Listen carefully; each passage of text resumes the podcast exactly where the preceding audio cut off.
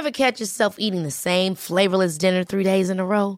Dreaming of something better? Well, HelloFresh is your guilt-free dream come true, baby. It's me, Kiki Palmer. Let's wake up those taste buds with hot, juicy pecan-crusted chicken or garlic butter shrimp scampi. Mm. Hello Fresh. Stop dreaming of all the delicious possibilities and dig in at HelloFresh.com. Let's get this dinner party started.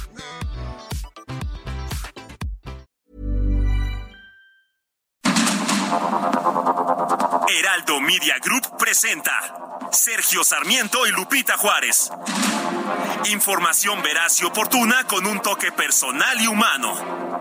Por el Heraldo Radio, donde la H suena y ahora también se escucha.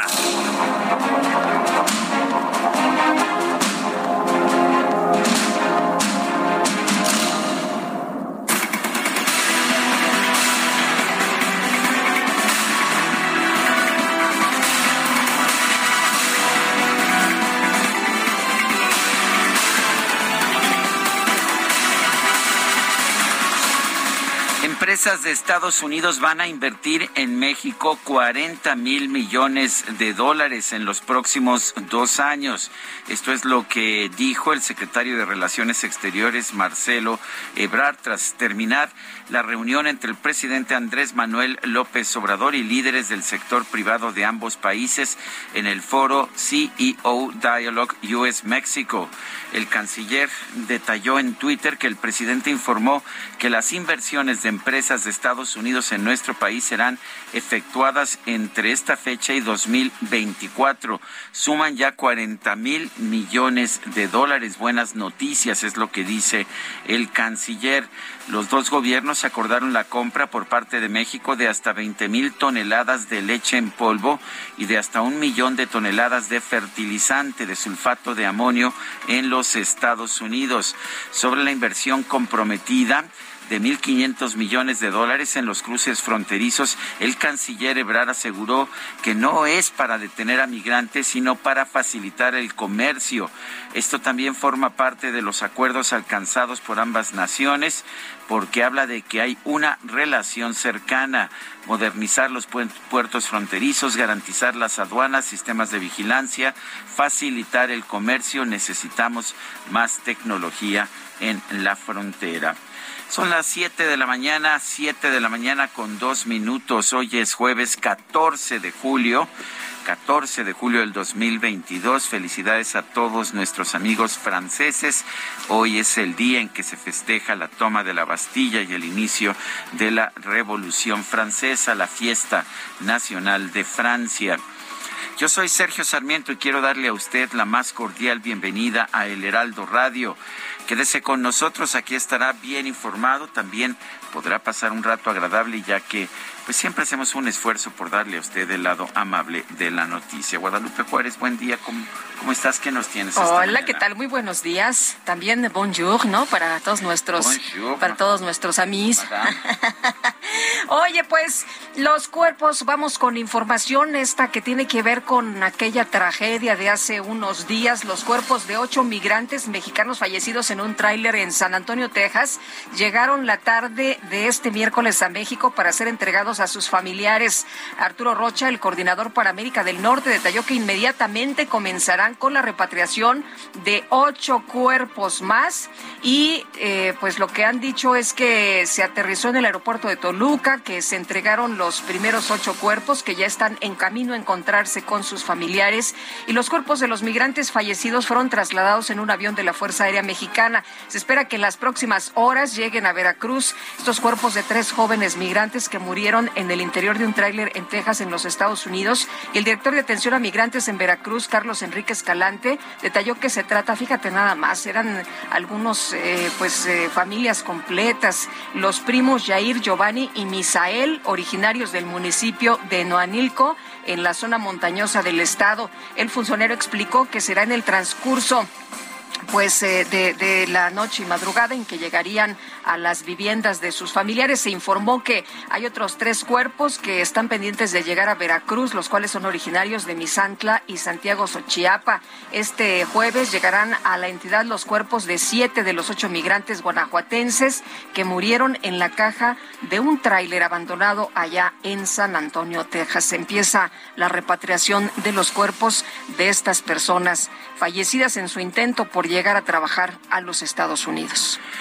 Bueno, y en una situación crítica a nivel internacional, el presidente de Sri Lanka, Gotabaya Rayapaksa, quien había anunciado que renunciaría más tardar el día de ayer, el 13 de julio, en lugar de renunciar, huyó del país. Esto pues eh, generando, dejando un hueco legal que no se sabe bien cómo se va a arreglar. Recordemos que el presidente eh, de Sri Lanka, eh, pues ha enfrentado una rebelión y grupos de manifestantes han invadido su residencia y oficina, así como la residencia del primer ministro en medio de una grave escasez de alimentos y combustibles. Eh, fundamentalmente el año, el, el año 2021 el gobierno de Sri Lanka decretó que toda la agricultura en el país tenía que ser orgánica, esto por presión de países europeos y de organizaciones ambientalistas. El resultado fue un desplome de la producción de alimentos, particularmente de arroz, y un aumento de 43% en los precios de estos granos básicos. A esto hay que añadir que, pues como se cayó también la producción del té, que es el principal producto de exportación, el gobierno no ha tenido recursos para importar combustibles, por lo tanto tampoco hay combustibles. Bueno, el tema es que ha huido del país el presidente Gotabaya Rayapaksa. Eh, información de hace unos minutos de la agencia France Press señala que su avión ha aterrizado en Singapur. Son las 7 de la mañana con 6 minutos, 7 con 6.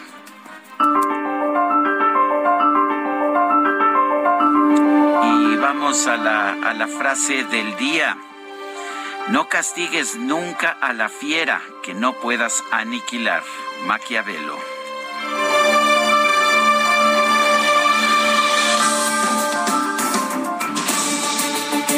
Y las preguntas. Ayer preguntábamos aquí, ¿piensa usted que la reunión entre AMLO y Biden fue un éxito? Nos dijo esto 5.1%, mera formalidad, 78.3%, no sabemos, 16.6%, recibimos 4.273 participaciones. La que sigue, por favor. No, hombre, se ve que el DJ Kike no tiene otra cosa que hacer más que estar persiguiendo al pobre. Claro que sí. Pero bueno, la pregunta ya está, la pregunta de hoy ya está hecha y colocada en mi cuenta personal de Twitter arroba Sergio Sarmiento. ¿Qué piensa usted del subsidio que en México se está pagando a las gasolinas y el diésel? Buena medida, nos dice 17.4%. Error, dice 71%. ¿Quién sabe? 11.7%. En 35 minutos hemos recibido 668 votos. Las destacadas de El Heraldo de México.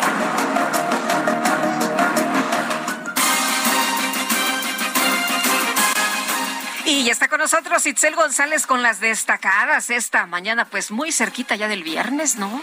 Y de, la, quincena. Sí, sí, sí. Muy buenos días, Lupita, Sergio, queridos destacalovers. Es que aquí sí contamos los días, aquí somos asalariados, así que contamos, contamos los días porque híjole, nada más pagan y ya a cubrir las deudas y todo, ya llega uno, ya llega uno el último día así como que, híjole, ¿qué voy a comer? Un taquito con sal. No, oigan, hoy Angelina nos trajo tamales en ah, sí, se discutió. a mí no me han tocado, ¿eh? Ahorita. ¿A ti, Sergio, te tocó algo? A mí nadie me toca, a mí nadie me pela. Trae la bolsa allá afuera. A nosotros como Falso. Que, ¿Por qué pasará eso, eh? Siempre se organizan, siempre que piensan que somos muy serios? Pues yo que traen sus pozoles, sus tostadas, se organizan organizan tacos de guisado. Bueno, ¿no has visto el letrero a la entrada de la cabina a favor de no alimentar a los conductores? es que ese, no está tan fácil. E, ese letrero, ese letrero de la entrada de la cabina, híjole, no, pero ahorita mandamos al ingeniero, ahorita mandamos al ingeniero a ver qué se les antoja. O sea que ya se les acabaron los tamales, mi querido Sergio. Muy bien. Híjole, pero ahorita mandamos a alguien para que traiga, para que traiga aquí a la cabina un delicioso. Y si nos pintamos el pelo de cobrizo, ¿tú crees que nos A lo mejor algo nos tocaría. Tal, vez. Exactamente. Hasta me dio hambre, mejor vámonos a trabajar. Vámonos a trabajar jueves 14 de julio del 2022 y comenzamos con las destacadas del Heraldo de México. En primera plana, Ciudad de México, Estado de México y Michoacán destinan 300 millones de pesos al Cutzamala Sheinbaum del Mazo y Ramírez firmaron el convenio para dotar de agua a 17 comunidades y recuperar, recuperar el abastecimiento en la zona metropolitana del Valle de México. País, contagios siguen al alza. Autoridades registran otro récord con 37.346 nuevos casos de COVID-19. Ciudad de México, en Topilejo, refuerzan patrullaje e inteligencia. Reitera García Harfuch que se va a detener a todos los generadores de violencia. Estados, hielo y viento. Clima castiga a Jalisco. El granizo alcanzó medio metro de alto. Además, esperan fuertes lluvias en varias entidades. Orbe, más casos, se agrava hepatitis infantil. Hay 10.000 casos en 35 países. Perdón, hay 1.010 casos en 35 países, entre ellos 22 mortales, informó ayer la Organización Mundial de la Salud. Meta Tricolor hacen limpia. La federación despide a Torrado, Nacho, Hierro y Luis Pérez tras fracasar con Femenil y Sub-20. Y finalmente, en mercados, impacto al consumo, cerveza cuesta más. Lampec asegura que algunos vendedores acaparan el producto. Hasta se desmayó el DJ Kike. Mira, ya ni, ni música de fondo tenemos. ¿Cómo que ya no hay cerveza y ya va a ser viernes? se desmayó el Quique. Está preocupante. Sergio Lupita, amigos, hasta aquí las destacadas del Heraldo. Feliz jueves. Gracias. Siete de la mañana con once minutos. Vamos a un resumen de la información más importante. Como parte de su gira de trabajo por los Estados Unidos, el presidente Andrés Manuel López Obrador sostuvo una reunión privada ayer con empresarios de ambos países. Esta tuvo lugar en la sede del Instituto Cultural Mexicano en la ciudad de Washington.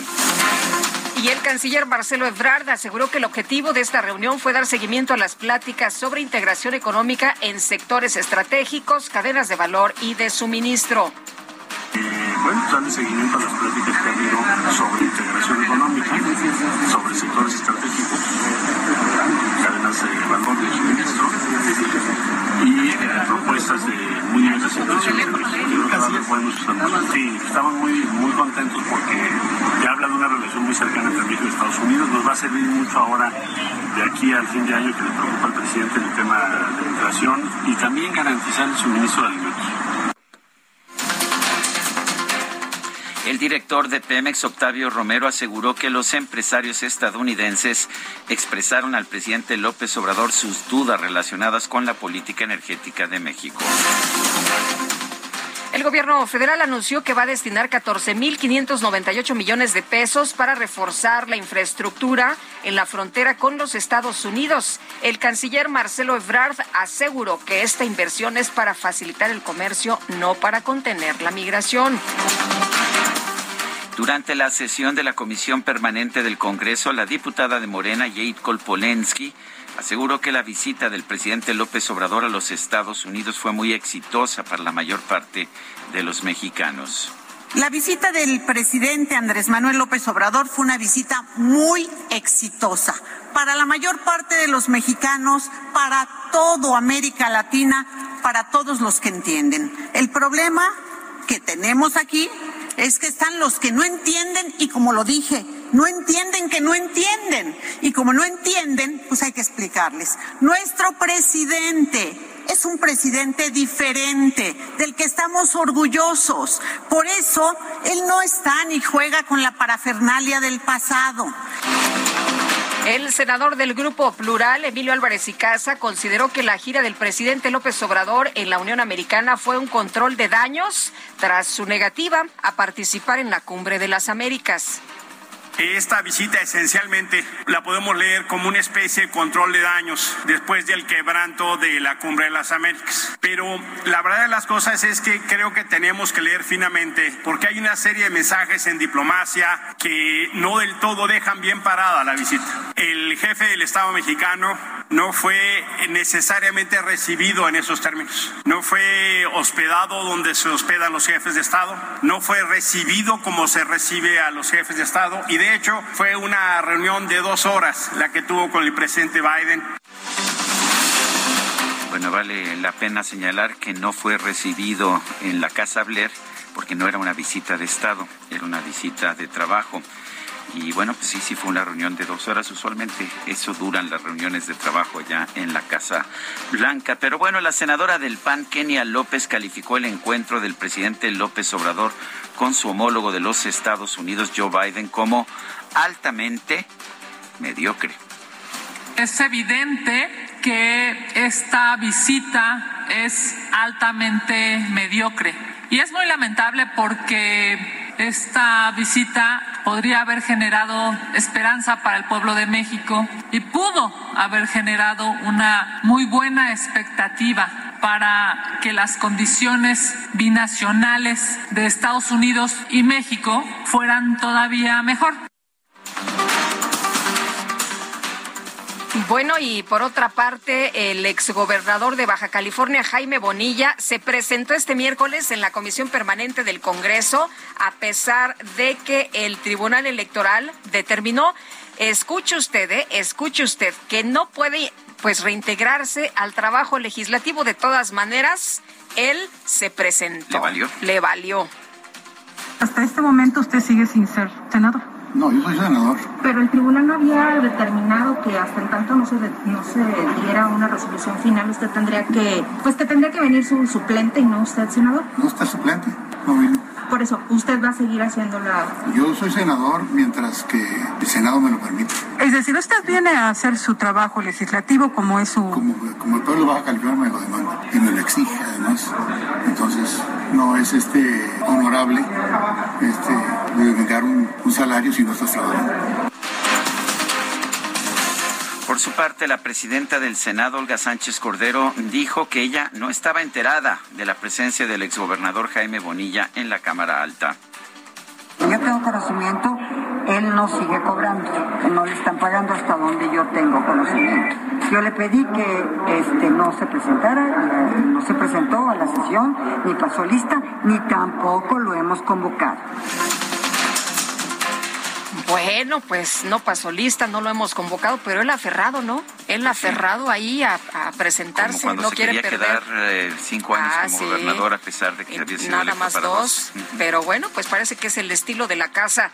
La Sala Superior del Tribunal Electoral ordenó al INE investigar por presuntos actos anticipados de campaña a tres de los principales aspirantes de Morena al gobierno del Estado de México, el senador Higinio Martínez, la titular de la Secretaría de Educación Delfina Gómez y el director de aduanas Horacio Duarte, que muy tempranito, Sergio, posteó ya un tuit donde dice que ha hecho un gran y extraordinario trabajo en esta posición en la que lo puso el presidente, donde ya cumplió un año y que ya limpió de corrupción en las aduanas en el país.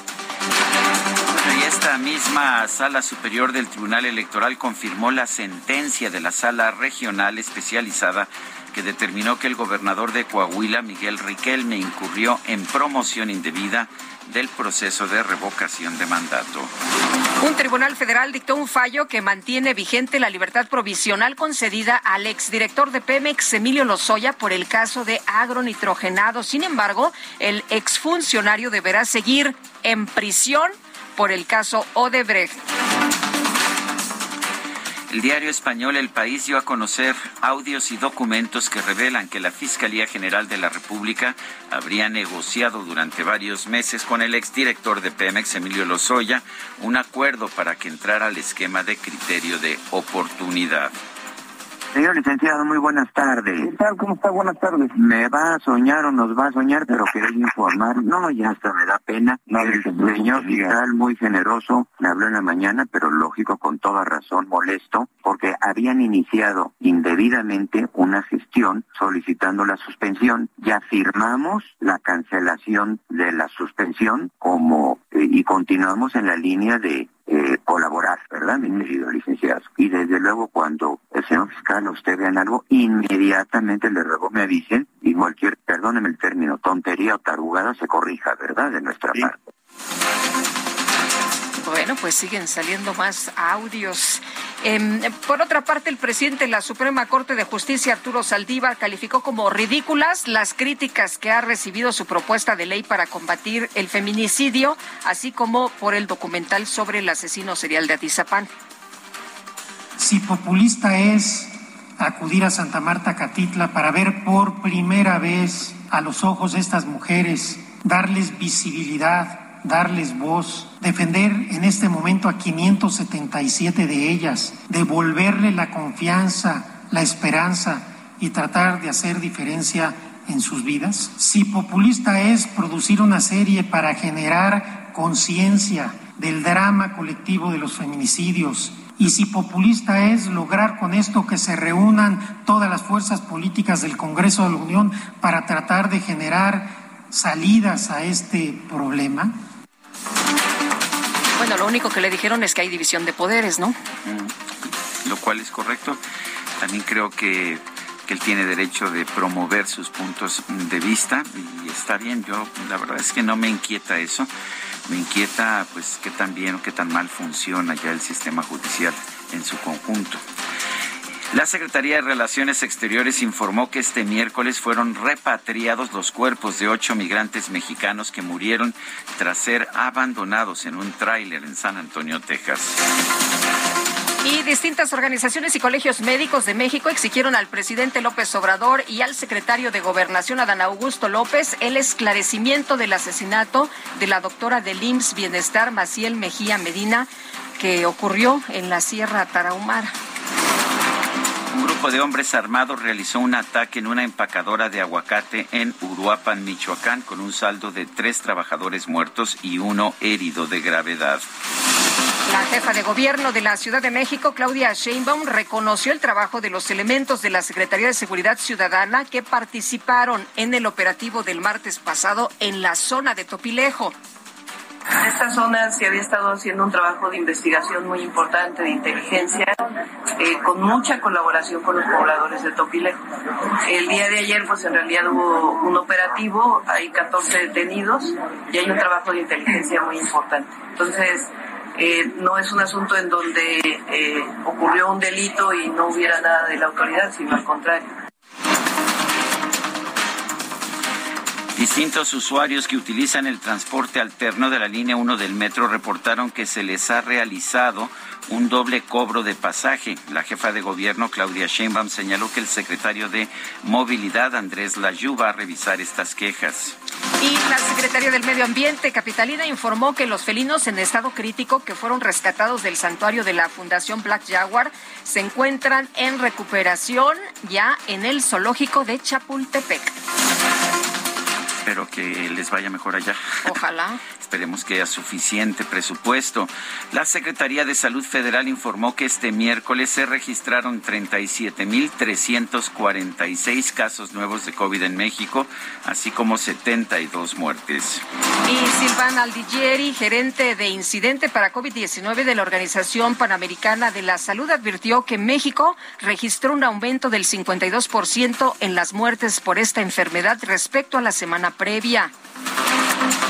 Carissa Etienne, directora de la Organización Panamericana de la Salud, recomendó a los países de la región retomar el uso de la mascarilla, así como la aplicación de pruebas y el distanciamiento social ante el repunte de la pandemia. La Administración de Alimentos y Medicamentos de los Estados Unidos autorizó el uso de emergencia de la vacuna contra COVID-19 de la farmacéutica Novavax. En un comunicado conjunto emitido en la sede de la Organización de las Naciones Unidas, cerca de 40 países encabezados por Estados Unidos pidieron a Rusia detener la invasión a Ucrania. Y representantes de la ONU y los gobiernos de Rusia y Ucrania acordaron crear un centro de coordinación que garantice la seguridad de las rutas de exportación de cereales en el Mar Negro. Y en información deportiva, la Federación Mexicana de Fútbol hizo oficial las salidas de Gerardo Torrado, Ignacio Hierro y Luis Pérez de la estructura de selecciones nacionales tras los fracasos de los representativos sub-20 y femenil. Oiga, ¿y qué cree usted? Los Pumas de la UNAM empataron a un gol con el Celta de Vigo de la Liga Española en un partido amistoso disputado en el Estadio Universitario.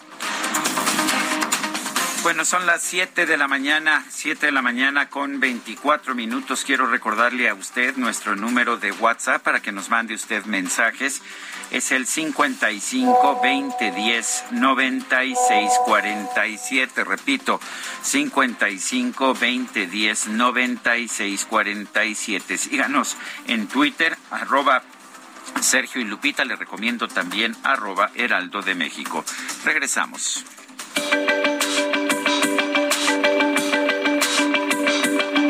Sergio Sarmiento y Lupita Juárez quieren conocer tu opinión, tus comentarios o simplemente envía un saludo para ser más cálida esta mañana. Envía tus mensajes al WhatsApp 55 20 10 96 47.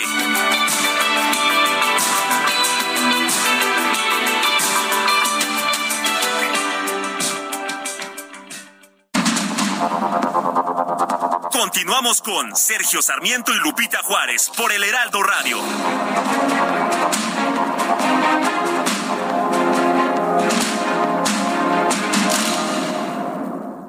¿Sabías que tienes un superpoder en tus manos? Con la API Web de Cinepolis, compra tus boletos sin hacer fila y recibirás un cupón en tu correo para que puedas disfrutar de un Maxi Combo Mix por solo 219 pesos. Sin excusas. API Web Cinépolis. Más fácil, más rápido, más seguro.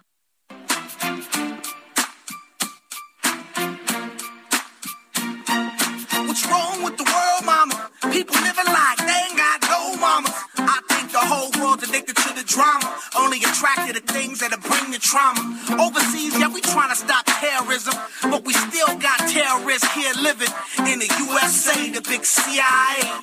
The Bloods and the Crips and the KKK. But if you only have love for your own race, then you only leave space to discriminate. And to discriminate only generates hate. And when you hate, then you're bound to get irate. Yeah, madness is what you demonstrate. And that's exactly how anger works and operates. Man, you gotta have love to set it straight. Take control of your mind and meditate. Let your soul gravitate to the love, y'all, y'all. Esto es tabú, tabú. Estamos escuchando a Black Eyed Peas porque es el cumple de tabú, ¿sí?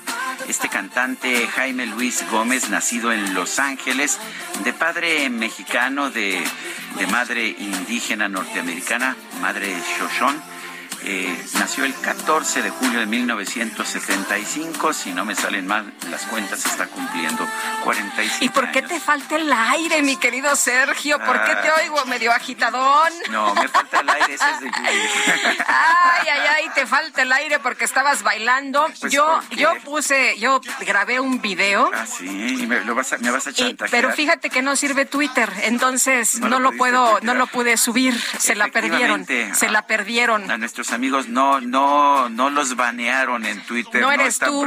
no, eres tú. Es Twitter. está, está fallando esta mañana. Yo todavía saqué, usualmente mando una copia de mi columna, mando mi frase del día y una encuesta en las mañanas, hace como una hora lo hice y sí pasaron, pero en este momento no hay Twitter. Se cayó, se cayó el, eh, esta red social y todo el mundo está como loco, ya sabes, nos tenemos que comunicar de otra forma. Así que, pues no, no pude subir mi video de eh, Sergio Sarmiento bailando al ritmo de Black Eyed Peas. Bueno, pero estamos escuchando esto que se llama Where is the Love? ¿Dónde está, el, amor con Black Eyed Peas? Y estamos festejando a Tabú. Pues un abrazo, un abrazo para Tabú. Y bueno, déjeme decirle que eh, nos escribe Salvador Sánchez de la Ciudad de México y dice, buen día, ¿saben por qué Twitter no está funcionando bien? Y todo el mundo está como loco, desesperado. Pues se cayó la red de Twitter, así que los usuarios están reportando la caída a través de pues otras, eh, otras aplicaciones. Eh, felicidades a Francia, nos dice Don Fer Guillermo, la marsellesa sigue siendo el más hermoso himno nacional de todo el mundo. Ojalá y pudieran poner algún fragmento para la colonia francesa radicada en México. ¿Y si se las canto yo? A ver, a ver, este, a los enfants de, la patrie y el jour le glorie está arrivé. Muy bien, ya este hasta, hasta ahí llega sí, nuestro conocimiento de la, tiranía. Bueno, bueno, pues este, que no cantemos, dice, que nos pongamos a dar las noticias. Que por favor dice. Pero un abrazo a todos nuestros amigos franceses. Atentamente dice el DJ Kike, que, no reaccionó rápido. Oye, no le gusta cómo cantamos no, este pues, muchacho. Pues, prefiere buscarnos. No conoce el talento. No reaccionó. Usualmente cuando leemos algo así a los tres segundos ya nos está tocando un pedazo de la marsellesa, pero no, está medio dormido. Por meter el pato y por, por decirnos que no cantamos bien, se le fue la marsellesa. Mejor, mejor vamos con otras cosas cuando son las 7 de la mañana con 34 minutos. Julio, Julio. Llegó una oferta de alta definición. Pantalla LG de 55 pulgadas 4K Smart TV a solo 9,990. Y además, 25% de descuento en estufas, campanas y parrillas de gas. Con Julio, lo regalado te llega. Solo en Soriana. A julio 14. Aplican restricciones. Bueno, y mucho se ha dicho que a qué fue el presidente a los Estados Unidos en esta gira, qué, qué fue lo que se logró. Bueno, por lo pronto les quiero comentar que en una reunión allá en Washington con empresarios, el presidente López Obrador anunció que en los próximos dos años las empresas de los Estados Unidos invertirán en México 40 mil millones de dólares y se ha convocado a la iniciativa privada mexicana a acelerar la integración de inversiones con los países de Estados Unidos y Canadá. Esto, pues, eh, ante la situación que se vive a nivel mundial. Y de acuerdo con el canciller Marcelo Ebrard, que estuvo presente en la reunión, en esta reunión desayuno, en realidad, en el Instituto Cultural Mexicano, vienen muy buenas noticias para nuestro país. Durante este diálogo, el presidente López Obrador invitó a la inversión privada en México a acelerar la integración de América del Norte frente a la incertidumbre de nuestro tiempo. Esto fue lo que dijo. La reunión con empresarios fue la última actividad del presidente López Obrador, marcada en la agenda que tenía en esta visita oficial que realizó a los Estados Unidos. Se prevé que, pues, eh, esto sea eh, ya un, tema eh, que se ponga en la mesa y que se pongan a trabajar los empresarios. Así que ojalá que lleguen inversiones a México, que eso es lo más importante. Pues sí, en este momento vale la pena señalar la inversión productiva en México está en su nivel más bajo de los últimos años. Estamos registrando niveles de 20% del Producto Interno Bruto. Han caído tanto la inversión privada como la inversión ah, pública. Eh, de manera que, pues, ah, pues de manera que eh, hasta este momento no estamos viendo, por supuesto, una inversión productiva que sea realmente, eh, pues que sea realmente el nivel que necesitamos. Se ha planteado que para que México crezca un 4 o 5% necesitamos una inversión fija bruta de 24% del PIB en el primer trimestre de este 2022. El nivel era de 20%. Morena chocó contra la oposición por las críticas sobre la visita del presidente López Obrador a su homólogo de Estados Unidos, Joe Biden. Misael Zapata, Misael Zavala, perdón, adelante con tu información. Sergio, buenos días, buenos días, Lupita. Efectivamente, pues una nueva disputa se registró en el Senado de la República durante la sesión de la Comisión Permanente y es que Morena y sus aliados chocaron contra la oposición por las críticas sobre la visita del presidente Andrés Manuel López Obrador a su homólogo de Estados Unidos Joe Biden en Washington durante la sesión ordinaria. La senadora panista Kenia López Rabadán afirmó que fue una visita mediocre donde el mandatario mexicano no logró ningún acuerdo concreto con el gobierno de Estados Unidos. La reunión fue mediocre, no le parece politiquería el Ejecutivo Federal que pues se asegure que los derechos humanos en México eh, existen cuando hay muchos asesinatos, fue lo que señaló. En este sentido, el senador por el PRI, Jorge Carlos Ramírez Marín, afirmó que en la reunión de ambos mandatarios no se tocaron a fondo temas importantes como la seguridad y la migración. Quien salió el quite fue el diputado federal por el Partido del Trabajo, Gerardo Fernández Noroña, quien aseguró que López Obrador no es como el expresidente Felipe Calderón Hinojosa, que se ponía de tapete porque no tenía legitimidad y requirió de todo el apoyo del gobierno de Estados Unidos, o como el expresidente Enrique Peña Nieto, que lo trataban como un desdén por Donald Trump y el primer ministro Justin Trudeau. Debo reconocer que nosotros no somos un tercer país, fue lo que dijo Gerardo Fernández Noroña sobre pues las críticas que ha tenido el gobierno mexicano en el tema de la migración. También la diputada federal por Morena, Jacob Polensky, sostuvo que fue una visita muy exitosa, por lo que señaló que algunos no entienden que López Obrador es un presidente diferente y que atiende los temas de la migración como eh, con la eh, pues eh, promoción y las visitas y la perdón la promoción de visas por parte de Estados Unidos. También les comento Sergio Lupita que ayer pues ya se le vio por ahí en las instalaciones del Senado de la República a Jaime Bonilla quien fuera gobernador de Baja California y regresara a su escaño en el Senado de la República pero bueno se afirmó que el senador pues ya no recibe su dieta como eh, legislador. Después de que el Tribunal Electoral del Poder Judicial de la Federación ordenó que se retirara de su escaño debido a que pues ya participó en una elección como eh, como como gobernador y eh, pues ya perdió sus derechos a regresar al Senado de la República. Esto fue lo que informó Olga Sánchez Cordero, presidenta del Senado, que él ya no recibe un salario y también, bueno, pues que se le pidió que no asistiera a la reunión de la sesión de la comisión permanente que se realizó ayer en el Senado de la República. Sin embargo, Jaime Bonilla aseguró que pues todavía sigue recibiendo su salario y no ha recibido ninguna notificación para que eh, pues deje su escaño en el Senado de la República y tampoco su asiento en la comisión permanente del Congreso. Sergio Lupita, hasta aquí la información. Misael Zavala, muchas gracias. De último momento, el primer ministro de Japón, Fumio Kishida, acaba de anunciar que Japón va a rearrancar, va a iniciar operaciones nuevamente de nueve reactores nucleares. Esto para enfrentar lo que se prevé sea una crisis energética en Japón en el próximo invierno. Eh, según Kishida, el primer ministro, la seguridad va a ser un prerequisito para llevar a cabo esta medida, pero es una medida muy importante. En 2011, Japón cerró todos sus reactores nucleares, 54 reactores nucleares que contribuían con alrededor de una tercera parte de la electricidad de la isla. Esto después del accidente nuclear de, Fukushima Daiichi, de este reactor de Fukushima, eh, después de una maremoto, anuncia Japón entonces que va a echar a andar nuevamente nueve de sus reactores nucleares. Recordemos que Alemania también cerró sus reactores nucleares, los ha venido cerrando de manera gradual después de ese accidente y pues hay mucha especulación acerca de si Alemania también tomaría esta medida. Bueno, y vámonos ahora con información de Víctor Ramírez, él es vocero de plataforma México Clima y Energía.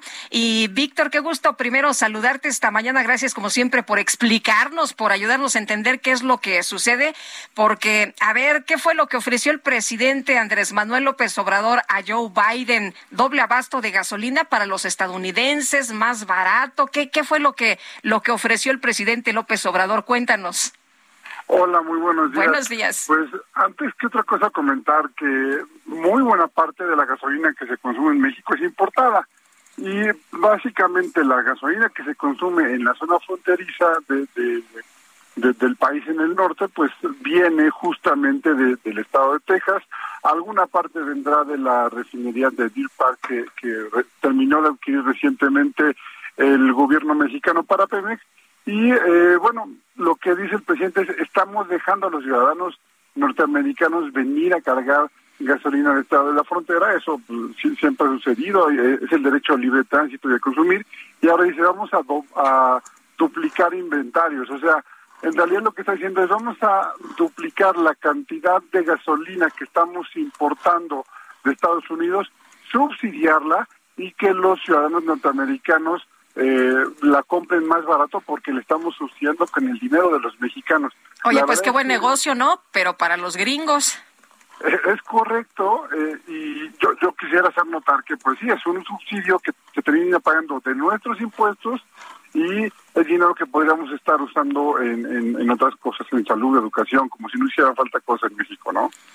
Pues eh, entonces fundamentalmente sí, en el norte del país casi toda, yo diría que toda la gasolina en el norte del país que tenemos, ciertamente en la zona de Baja California así es, es importada. Entonces vamos a ver si lo entiendo bien, vamos a comprar gasolina cara en Estados Unidos, la vamos a traer a México eh, y se las vamos a vender barata a los estadounidenses para que crucen la frontera, carguen aquí y se regresen. O sea, vamos a estar subsidiando a los consumidores estadounidenses.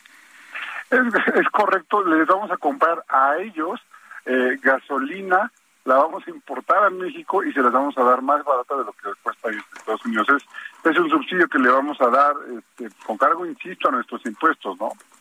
Víctor, en materia energética, ¿cómo viste? Eh, ¿Escuchaste algo interesante para México? Eh, ¿Se puso algo importante, trascendente en la mesa?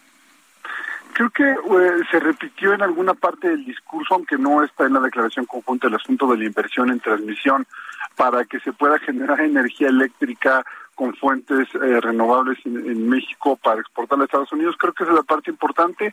Hubo otra en la que se habló de gas, este, pero creo que eh, quien le hizo ahí el discurso al presidente cometió algunos hierros. Por ejemplo, dijeron que iban a permitir el transporte de gas para generar 750 megawatts para 3 millones de habitantes. Esto no es ni de cerca lo, lo, que se puede hacer con, eh, con, con, esta cantidad de, de, gas que se podría eh, transportar, pero además el sistema de ductos no está completo todavía como para permitir el flujo de gas este, por México desde, eh, desde Texas hasta California, que fue lo que se ofreció, y 750 megawatts de capacidad de generación no se acercan eh, para nada a darle eh, energía eléctrica a 3 millones de ciudadanos, ni en México y obviamente menos en California, que tiene un, un uso más intensivo de energía de parte de los ciudadanos. ¿no?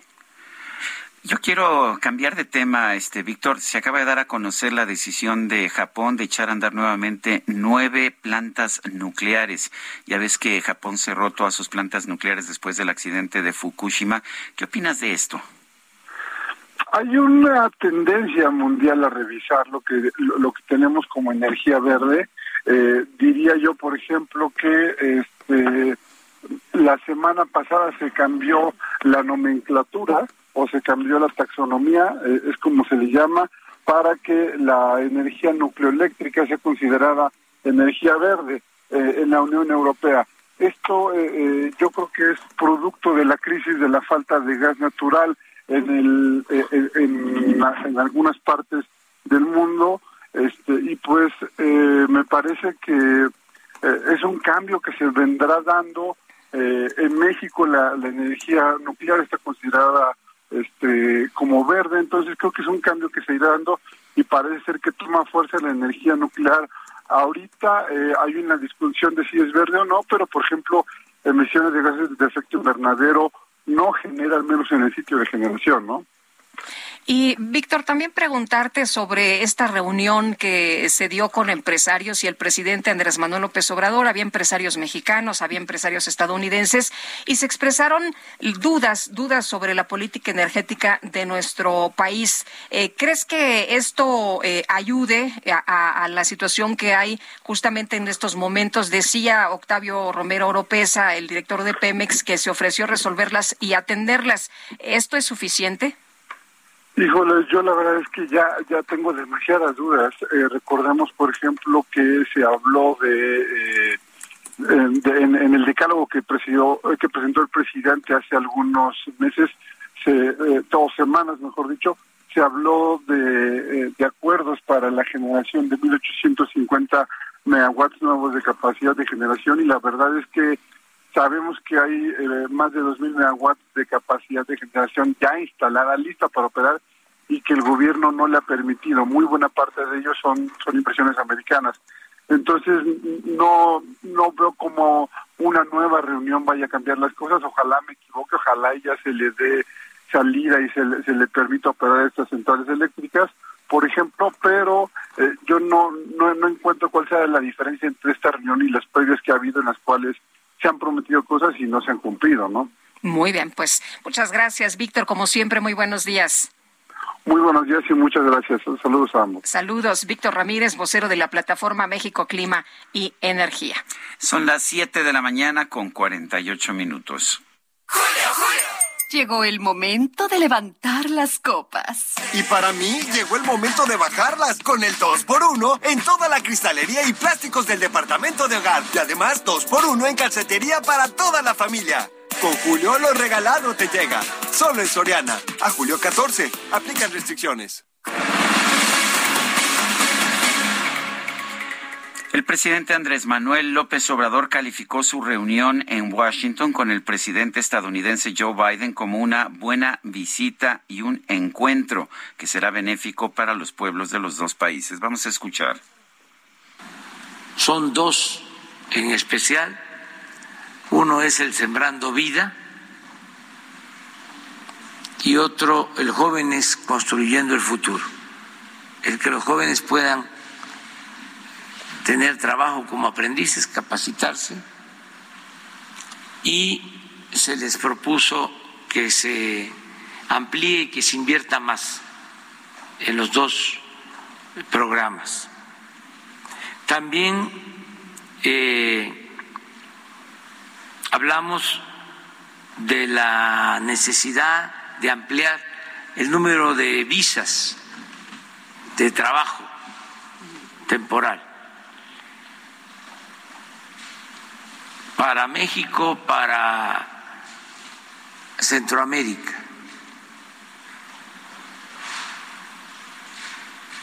Esto se aceptó, se va a aumentar considerablemente el número de visas de trabajo para ingresar a Estados Unidos. Estamos escuchando al presidente de la República. Dice que esto se aceptó, que va a aumentar el número de visas de trabajo. En realidad, por lo menos públicamente, no fue lo que dijo el presidente de los Estados Unidos, Joe Biden, quien pidió paciencia al presidente de México en este tema migratorio. Pero, en fin, el presidente López Obrador está explicando eh, lo que él vio, lo que él sintió eh, de esta reunión que tuvo ya en Washington con el presidente de los Estados Unidos. Sí puedo decir que cuando él mencionó lo del incremento en las visas, la respuesta del presidente Biden fue paciencia, no fue que se iba a aumentar el número de visas de trabajo. Son las 7 de la mañana con 50 minutos. ¡Julio, Julio! ¡Ya lo rompiste! Seguro no tiene remedio. Pues para remedios, medicamentos y más, llega el 4x3 en todo el departamento de farmacia. Y además, 3x2 en todos los detergentes líquidos. Con Julio, lo regalado te llega. Solo en Soriana. A julio 14. Aplica restricciones. El presidente de la Suprema Corte de Justicia, Arturo Saldívar, calificó como ridículas las críticas que ha recibido su propuesta de ley para combatir el feminicidio, así como el documental sobre el asesino serial de Atizapán. Y Diana Martínez, nos tienes todos los detalles. Te escuchamos. Muy buenos días. Así es, Sergio Lupita, muy buenos días. El ministro presidente Arturo Saldívar señaló que si ser populista es estar del lado de los derechos y del pueblo de México, entonces sí, él es populista. Al ser cuestionado en conferencia de prensa sobre las críticas de que es populista y protagónico, Saldívar aseguró que ha defendido los derechos humanos de los más pobres, de las mujeres privadas de la libertad en Santa Marta, Acatitla, y siempre ha dado la cara a medios de comunicación. Dijo que si populista es crear una serie de televisión para generar conciencia del drama colectivo de los feminicidios, y si populista es lograr con esto que se reúnan todas las fuerzas políticas del Congreso de la Unión para tratar de generar salidas a este problema, pues entonces sí es populista. También destacó que no molesta a sus críticos que maten a miles de mujeres en México y dijo que siempre se le ha acusado de ser protagónico porque se ha atrevido a hacer cosas que otros no. También se le calificó de, protagónico eh, por el caso ABC. Dijo que cuando una persona cumple con su trabajo, a quienes no les interesan los derechos, sino solamente defender privilegios, aunque se disfracen de académicos, les molesta que se hagan las cosas. Hasta aquí mi reporte. Diana, muchas gracias. Muy buenos días. Son las siete, las siete de la mañana con cincuenta y dos minutos. Vamos a las calles de la Ciudad de México. Gerardo Galicia nos tiene información. Adelante, Gerardo. Así es, Sergio Lupita, excelente mañana y es reporte importante para nuestros amigos que van a utilizar el eje 6 sur. De momento es una vía reversible, pero tenemos muchos problemas para transitar si dejan atrás Javier Rojo Gómez y si se dirigen al circuito interior en su tramo Río Churubusco. El motivo, se está reparando un socavón derivado de una fuga de aguas negras y por este motivo tenemos reducción de carriles sobre el eje 6 sur llegando al acceso de la central de pescados y mariscos y también una zanja que no ha sido eh, repavimentada. Esto provoca un hundimiento y el avance lento de todos los automovilistas. Si van a utilizar el eje 6 sur en su tramo reversible, hay que buscar el carril de extrema izquierda. Está avanzando un poquito mejor, justo llegando a esta zona de obras y ya dejando atrás eh, esta reparación del socavón y de la fuga de aguas negras. El avance es mucho más rápido con dirección al circuito bicentenario. Por lo pronto, el reporte y seguimos muy, muy pendientes. Gracias, Gerardo. Hasta luego. Israel Lorenzana, ¿tú dónde andas? Buenos días, cuéntanos. Lupita Sergio, muchísimas gracias, un gusto saludarles. Bueno, pues hay que tener mucha precaución. Hemos recorrido el circuito interior en su tramo Río Consulado a partir de la avenida Oceanía y con dirección hacia la raza y precisamente en el puente que atraviesa el circuito interior, el ex central Lázaro Cárdenas, tenemos un accidente en la parte alta, cuatro vehículos involucrados, está llegando el personal de bomberos y también algunas ambulancias, están los vehículos ya estacionados en los carriles de extrema derecha, hay que tener precaución territorial esto con dirección hacia la raza, carga vehicular a partir de la zona de Congreso de la Unión. Si requieren alguna alternativa, el S2 Norte puede ser una buena opción esta mañana con dirección hacia el paseo de la reforma. El sentido puesto a través del circuito, sin ningún problema, la realidad a buena velocidad con dirección hacia el aeropuerto capitalino. Soy Felupita, la información que les tengo. Israel, muchas gracias. Buenos días. Hasta luego. Son las siete con cincuenta y cuatro. Nuestro número para que nos mande mensajes de WhatsApp es el 55 2010 9647. Regresamos.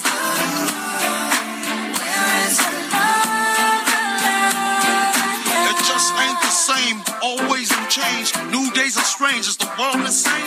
If love and peace is so strong, why are the pieces of love that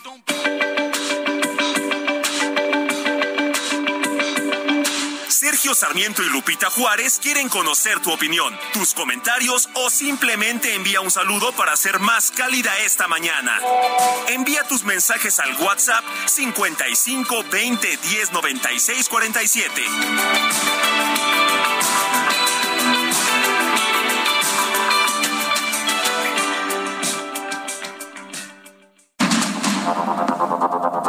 Continuamos con Sergio Sarmiento y Lupita Juárez por el Heraldo Radio.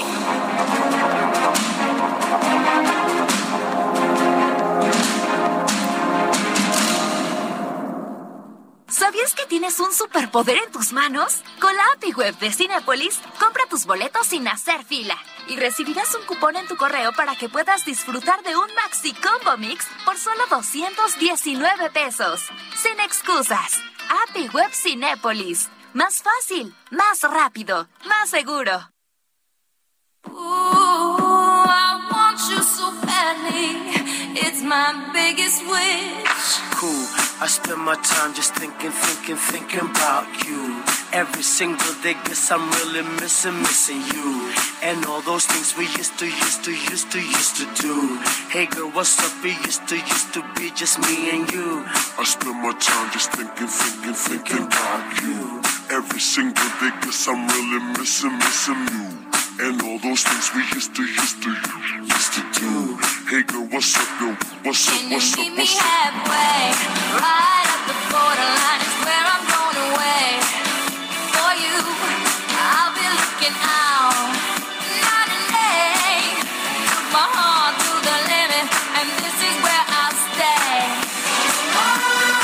Seguimos escuchando música de Black Eyed Peas Hoy que estamos festejando el cumpleaños de Tabú, uno de los integrantes de este grupo, nacido en Estados Unidos, de padre mexicano y de madre de origen Shoshone, eh, los indígenas norteamericanos. Esta canción se llama Meet Me Halfway, Encuéntrame a mitad de camino.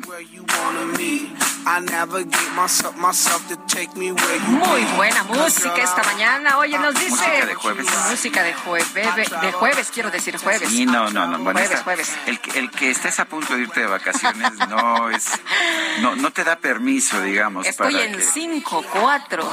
Oye, nos, nos dice una persona de nuestro esa maleta que traes ahí atrás que, que Es que bueno, pues ya, ya ando jalando la maleta para todos lados, Sergio. Oye, nos ¿Ya, ya dice, pra- nos dice. practicaste tu alemán? Eh, ya, Ich- ah, ya. äh, du bist, du bist, du bist eine äh, Frau, äh, ¿qué te puedo decir? Me puedes decir dich, que es una frase muy importante. esa- esa la aprendí porque, pues, era muy necesaria. Es la más importante. Sí, se les, se les prendían Este, los ojitos a, a las austríacas. Sí, sí, que quiere decir te amo. Así es. Pero bueno, bueno, oye, no es viernes, es jueves, vamos a seguirle Pero aquí. para ti ya es viernes, para ti ya es Para mí ya es viernes, es sábado, domingo. Y todo lo demás. Bueno, mejor dinos qué nos querías decir. Primero, que ya estoy contenta porque regresó el Twitter. Ah, sí, ya ya, estamos ya, estamos, ya Twitter. estamos, ya todos los cuates ya, ya me están escribiendo, ya me están mandando mensajes, así que muchas gracias a todos. Y en los mensajes de WhatsApp que nos llegan aquí al programa, el eh, señor Evaristo Barrón dice, eh, Evaristo Barrón, bendito día Sergio y Lupita y equipo del Heraldo Radio. Yo le invito a un café al señor eh, Sergio, claro. No te vais a emocionar, ¿eh? porque es un café virtual. Ah, no vais a pensar otra cosa.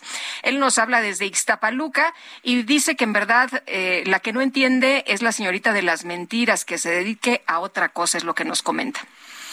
bueno, eh, dice, dice otra persona, dice, se llama eh, Laredo Smith, servidor, dice, Sergio y Lupita, excelente noticiero, un fuerte abrazo.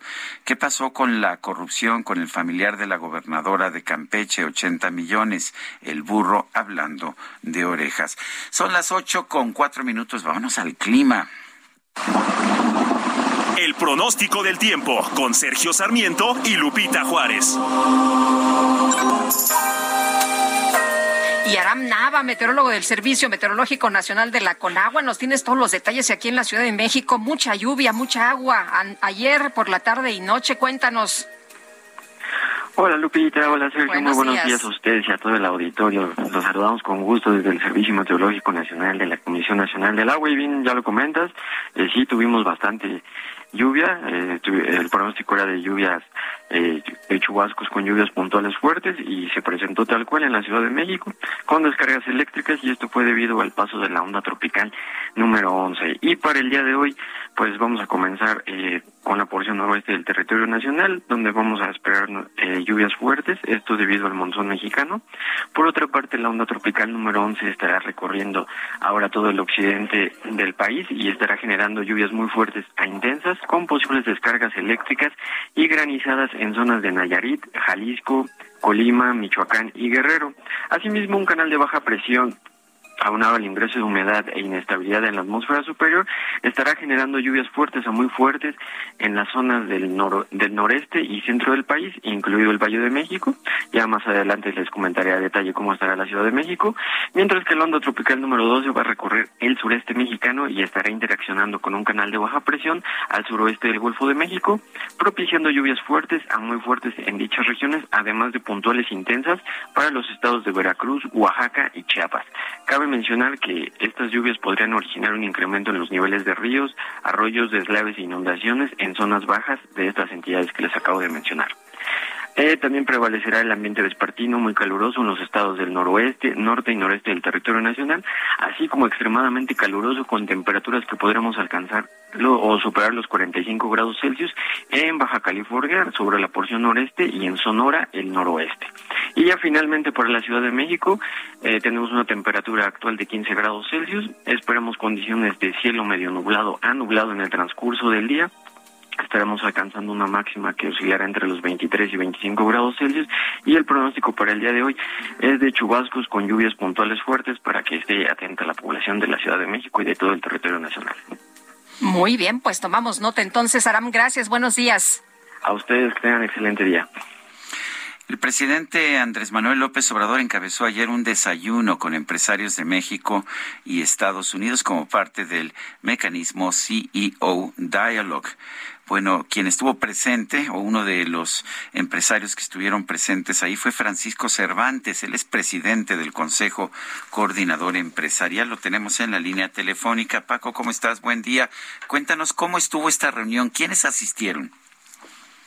Sergio, muy, muy buenos días. Bueno, hubo, hubo más de 40 asistentes de nuestro lado y otros 42 del lado de Estados Unidos, em, empresarios de, de muy buen nivel, inversionistas y sobre todo CEOs de empresas este, globales. Estuvo el presidente con nosotros. Este, lo interesante, y, si me permite destacar, pues que lo acompañaba el gabinete de energía. Iba este, la secretaria de Energía, iba el, el director de Pemex y el director de Energía de CFE también. Entonces, esto fue una reunión importante porque además se permitió un diálogo directo de los empresarios con ellos, hubo mucha interacción. También nos acompañaron del lado de Estados Unidos el secretario de la secretaria de Comercio y el secretario de Agricultura, entre otros este, funcionarios. Entonces fue una reunión de muy buen nivel, donde pudimos intercambiar puntos y sobre todo en las mesas de trabajo o en los grupos de trabajo que tenemos, que son cinco, pues el, el presidente pidió quedarse una hora más para escucharlos. O estuvo muy, muy receptivo a lo que cada grupo de trabajo externado. Y los grupos de trabajo están formados por empresarios americanos y este mexicanos. Entonces son unos grupos muy interesantes, este, donde hablan de inversión, que que se destacó mucho el tema de la inversión y el tema de las cadenas de suministro, entre otros muchos temas. Eh, Francisco, entonces en la mesa se pusieron estos temas interesantes para México y para Estados Unidos, inversión, fronteras seguras, eh, trabajo conjunto, eh, pero ¿cómo se traduce esto? ¿Cómo, cómo lo, podremos, lo, lo podemos traducir? Eh, ¿Veremos eh, algún cambio, alguna inversión adicional en el corto, en el corto plazo? ¿Qué es lo que vamos a ver los mexicanos después de este encuentro? Pues mira, en este encuentro es cómo organizar bien, principalmente nuestro objetivo es el TEMEC. El TEMEC es el instrumento más importante para nosotros. Y este y dentro del TEMEC pues, está la, están los los capítulos que para nosotros son pues, muy valiosos, el tema de inversión, sobre todo y ahorita con las tensiones que ha habido por la pandemia, por la guerra del, en el este de Europa, por lo que está pasando en, China, la relación de Estados Unidos con China, pero sí le, pero hay un ingrediente más importante, ¿no?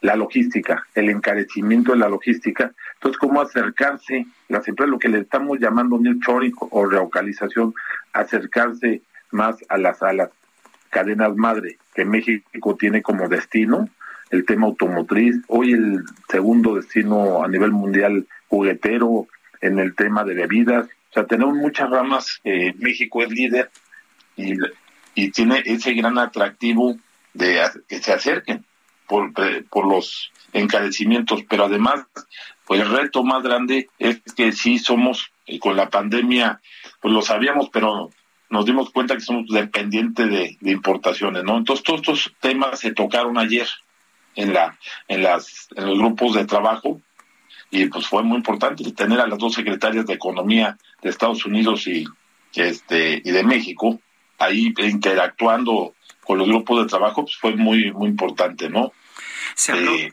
hemos tenido Sí, adelante. No, se habló de una cifra de 40 mil millones de dólares de nueva inversión de aquí al 24. ¿De dónde surge esa cifra? Bueno, este ayer la, la dieron a conocer ahí precisamente sé que la mencionó este, el presidente mencionó el director, pero pero no el sé. presidente el director y el, y el y el canciller.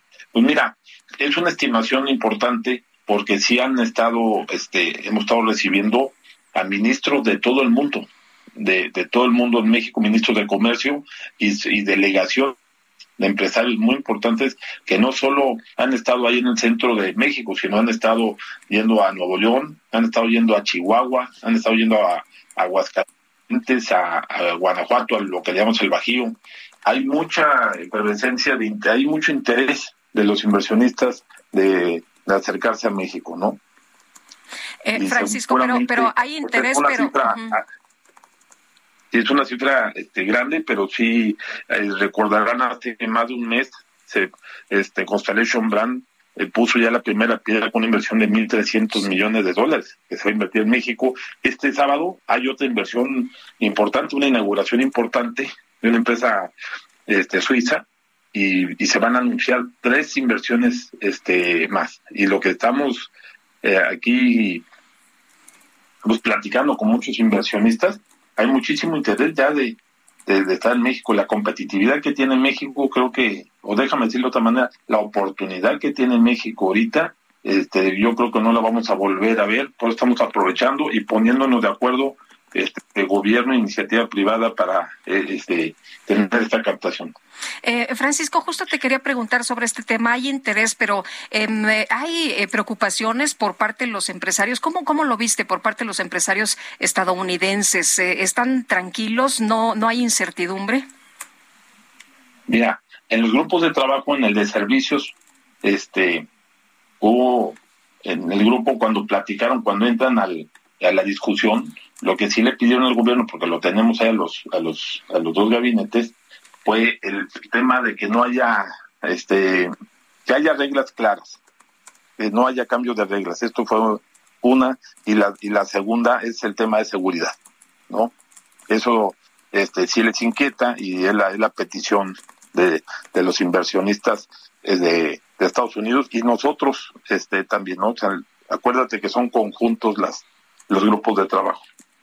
Y el presidente muy receptivo, anotando, y este, y bueno, en la exposición cuando él tuvo, eh, fue muy buena, habló de todo eso, de, de que, de que están muy abiertos a la inversión y que están para ayudar. Y también en el tema de energía, eso fue muy importante, ¿no? Y repito, pues estaba ahí el gabinete de energía y el que hayan estado interactuando y el que hayan, el presidente haya tocado el tema, creo que fue muy bueno. Bueno, pues yo quiero agradecerte, Francisco Cervantes, presidente del Consejo Coordinador Empresarial, esta conversación. Muchas gracias, este, Sergio y Lupita, y un saludo al auditorio. Y seguimos en, en contactos y claro nos permiten para ir platicando el desarrollo de todos estos grupos de trabajo. Así, claro que sí, muchísimas Gracias. Un fuerte abrazo, este magnífico día. Bueno, y vámonos, vámonos con otro tema. Diputados federales integrantes de la Comisión de Defensa Nacional acudirán hoy a la Comandancia de Vigilancia Aérea de la Sedena para acciones de vigilancia del espacio aéreo. ¿De qué se trata y qué quiere decir todo esto? Jorge Almaquio, cuéntanos, buenos días. ¿Qué tal, Lupita? Dicho amigos, así es, van a acudir este día a esta a este espacio, este lugar de la Secretaría de la Defensa Nacional, la Comandancia de Vigilancia Aérea, y esto va a ser para conocer, abundar en torno a su conocimiento y la falta de regulación del espacio aéreo mexicano. Esto en torno, por supuesto, para conocer más y abundar en la iniciativa presidencial de la Ley Federal de Protección del Espacio Aéreo Mexicano que envió el presidente de México, Andrés Manuel López Obrador, el pasado 28 de abril. Pero así lo documentó el presidente de dicha comisión, Ricardo Villarreal García. Y bueno, pues él le comentó que eh, van, eh, él solicitó que lo recibieran en esta comandancia de vigilancia para conocer el espacio, el lugar en donde se está monitoreando las, eh, pues, las, las, las operaciones aéreas por parte del gobierno mexicano y quieren conocer sobre todo el tema de el combate al narcotráfico desde este punto. Esto lo dijo en la sexta sesión ordinaria de la comisión el diputado federal del PAN precisó que acudirán a estas oficinas y van a eh, cuestionar, por supuesto, a la gente de la Sedena para que les dé información sobre este espacio, los instrumentos, la infraestructura con la que monitorean todo el espacio aéreo mexicano e insistió en que pues todos los diputados de esta comisión están invitados para que puedan acudir hoy a partir de las 11 de la mañana. Recordar que esta iniciativa bueno, lo que pretende, entre otras cosas, busca que el Ejecutivo Federal pueda garantizar la vigilancia y protección del espacio aéreo. También se va a crear el Centro Nacional de Vigilancia y Protección del espacio, el cual observará las maniobras de vuelo de aeronaves y determinará si es o no autorizado dicho vuelo, si está dentro de los márgenes de, la autoridad y está precisamente con la autorización por parte de las autoridades aeronáuticas. Sergio Lupita, amigos, el reporte que les tengo. Jorge, muchas gracias. Buenos días. Buen día, hasta luego. Bueno, y después de, la acción, eh, la acción del kilómetro 28 de la carretera México-Cuernavaca, en que las autoridades capitalinas detuvieron a 14 personas, se investiga si pertenecen a la célula del cártel de los hijos del Chapo los llamados chapitos. David Fuentes es periodista, es autor del libro Narco CDMX, lo tenemos en la línea telefónica. David ah, Fuentes, cuéntanos cómo viste este, este operativo y qué nos dice acerca de pues la participación del crimen organizado en el crimen dentro de la Ciudad de México. Sergio Lupita, buen día, un placer saludarlos como, como siempre. Pues en, sí, Primero, Sergio Lupita, hay que eh, destacar este golpe importante que dieron las autoridades capitalinas en, este grupo muy violento, porque no solamente han eh, mostrado esta violencia aquí en la Ciudad de México, sino en Sinaloa, en Guadalajara, en, Monterrey y en otros puntos donde se han ya diversificado. hay que eh, mencionar también la importancia que tiene la zona boscosa de la Ciudad de México eh, eh, para, para toda la metrópoli. Estamos hablando de Tlalpan y sus alrededores. Este punto es, digámoslo así, el más frágil que puede tener la Ciudad de México para la incursión de pues los grupos criminales. Estamos hablando que con facilidad pueden ingresar desde Acapulco, pasando por Tasco, pasando por Morelos, hacia la Ciudad de México y de aquí al propio Estado de México y de ahí obviamente eh, diversificarse para Michoacán o incluso para, para Jalisco. Esa es eh, la importancia que tiene todo eh, Tlalpan, tiene eh, todo Topilejo, el Pico del Águila, Tres Marías, Huitzilac, Ocuilán, todas estas rutas son las que están en disputa por estos grupos y en la preocupación o la atención que deben tener las autoridades es precisamente continuar desmantelando estas pequeñas células. Ahora estamos hablando de que eh, fueron 14 los detenidos. Si tú eh, recordarás, Sergio Lupita, hay una eh, imagen que difundió la propia Secretaría de Seguridad Ciudadana de unos de, estos, de, de los 14 detenidos donde portaban una eh, placa simulando las placas que utilizan los agentes de la Policía de Investigación de la Fiscalía. Pero lo que llamaba la atención es que sobre esa placa había eh, el icono o, tenía el icono más bien de una suerte como de ratón. Esto haciendo referencia a Ovidio Guzmán, conocido en el argot delincuencial como el ratón. La otra preocupación y lo que ha llamado la atención también es que estas personas utilizaban estas eh, placas falsas para implementar operativos eh, simulados, se hacían pasar por eh, elementos de alguna corporación policíaca y detenían a varios jóvenes, principalmente narcomenudistas, a quienes llevaban a, esa casa de, seguridad ahí en las inmediaciones de, Topilejo y después de pues unos días de tortura los dejaban en libertad a cambio de que eh, pues ellos le garantizaban que solamente iban a vender la droga que este grupo, el de los chapitos, les proporcionaría de ese tamaño es el nivel de infiltración de la delincuencia organizada ah, aquí en la Ciudad de México. Estos, estos grupos operan, o sea, ya, ya había estos grupos operando en, el libro eh, que ustedes publicaron. Em, eh, se habla de la existencia ya de eh, cárteles operando en la Ciudad de México. Pero ¿qué pasa en el sur? Hay este grupo de, del cártel de Sinaloa, de los Chapo, de Chapit, de los Chapitos, de, de em, el Chapo Guzmán, que se quieren meter a operar o ya venían trabajando ellos ahí? Eh, este grupo en especial tiene cerca de tres años que apenas eh, se han, eh, digamos así, como intentado meterse aquí a, la Ciudad de México y a toda la metrópoli. en el libro nosotros lo que alcanzamos a, documentar hasta, hasta su publicación era ya la presencia activa de integrantes del cártel Jalisco Nueva Generación que si tú recordarás fue el grupo que el propio secretario de Seguridad Ciudadana, Omar García Harfuch, reveló que fue quien lo atacó, quien lo agredió cuando intentaron llevarle la vida en eh, Lomas de Chapultepec. Ese grupo ya estaba asentado aquí en la Ciudad de México de manera operativa y de manera financiera, obviamente copando los espacios de grupos más pequeños, más locales como la Unión Tepito, el Cártel de Tláhuac o incluso los Rodolfos en Xochimilco, aunado a la presencia del cártel Jalisco Nueva Generación, que poco a poco fue desplazando los remanentes que quedaban de la familia y, de la incursión de otros pequeños grupos de morelos como los rojos o los ardillos, se unen pues esta nueva, este nuevo frente que es el de los chapitos, que estos tienen apenas tres años eh, que se ha documentado ya su presencia y su actividad criminal como tal aquí en la Ciudad de México. Eh, este grupo en particular de, de Topilejo, ¿son, ¿son narcotraficantes o son secuestradores? Tengo entendido que tenían a varias personas secuestradas. Eh, no, este grupo eh, son narcotraficantes. Eh, si bien se rescataron a cuatro personas que tenían en esta casa de seguridad, Tercio, era eh, por, por este modus operandi que ellos eh, habían implementado en, en, la Ciudad de México.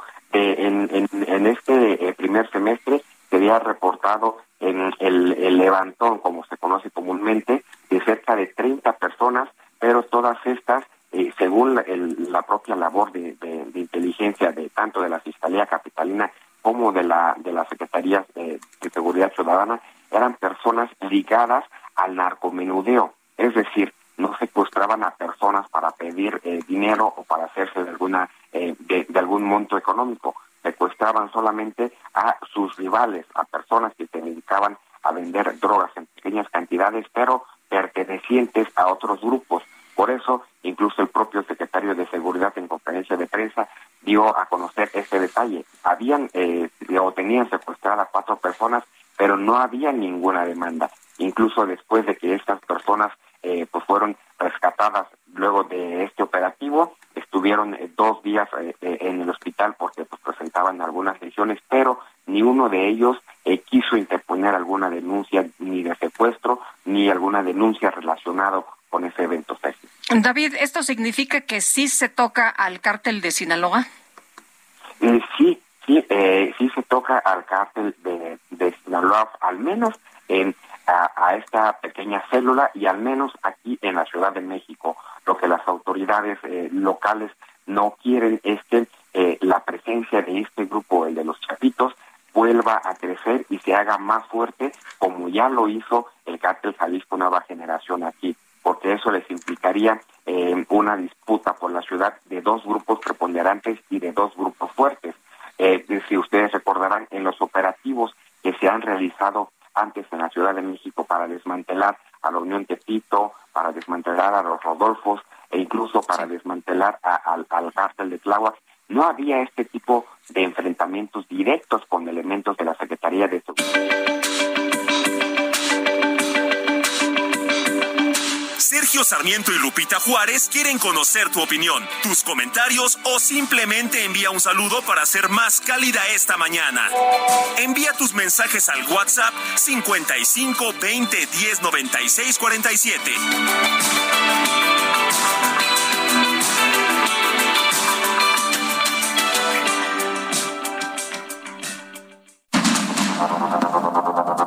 Continuamos con Sergio Sarmiento y Lupita Juárez por el Heraldo Radio.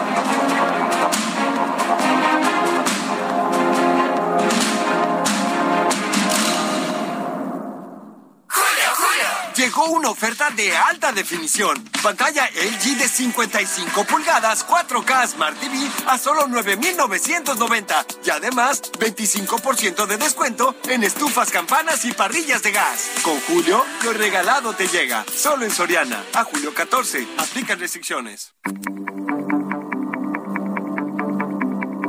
Jaque Mate con Sergio Sarmiento.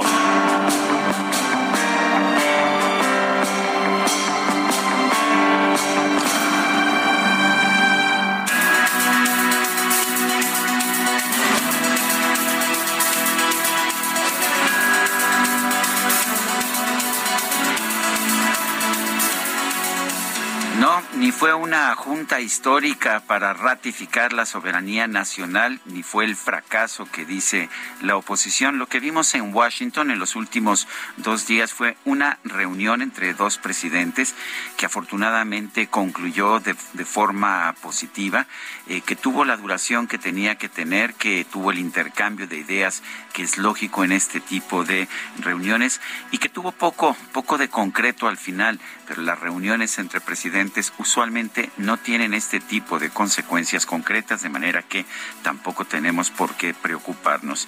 Eh, hay quien dice que se lograron cosas maravillosas, nuevas inversiones por 40 mil millones de dólares, solamente que no conocemos quién las va a realizar, en qué circunstancias y la verdad en las actuales ah, condiciones de la situación de México no parece muy claro que eso vaya a suceder. Si vemos ah, compromisos concretos de nuevas inversiones en instalaciones fronterizas para permitir un mayor flujo de movimiento de personas y de mercancías, pero vale la pena señalar que eran inversiones que ya estaban programadas con anterioridad. Quizás lo mejor de las cumbres es el contacto directo, esta posibilidad de que dos presidentes puedan conversar el uno con el otro y que tengan una mayor confianza entre ellos dos. Me parece que esto se logró en el poco tiempo que estuvieron juntos el presidente Joe Biden y el presidente de México, Andrés Manuel López Obrador. Pero por supuesto, esta reunión no cambia los problemas que existen en la actualidad en la relación entre México y los Estados Unidos, ni son una especie de varita mágica para traernos 40 mil millones de dólares en inversiones que no sabemos ni quién va a ser ni en qué circunstancias. Yo soy Sergio Sarmiento y lo invito a reflexionar.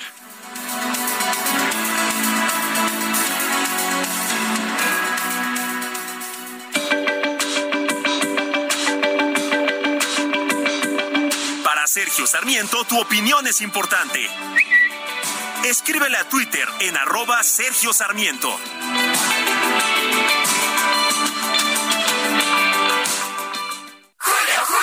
Llegó el momento de levantar las copas. Y para mí llegó el momento de bajarlas con el 2x1 en toda la cristalería y plásticos del departamento de hogar. Y además 2x1 en calcetería para toda la familia.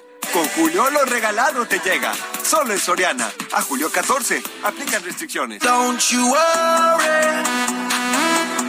Don't you worry about a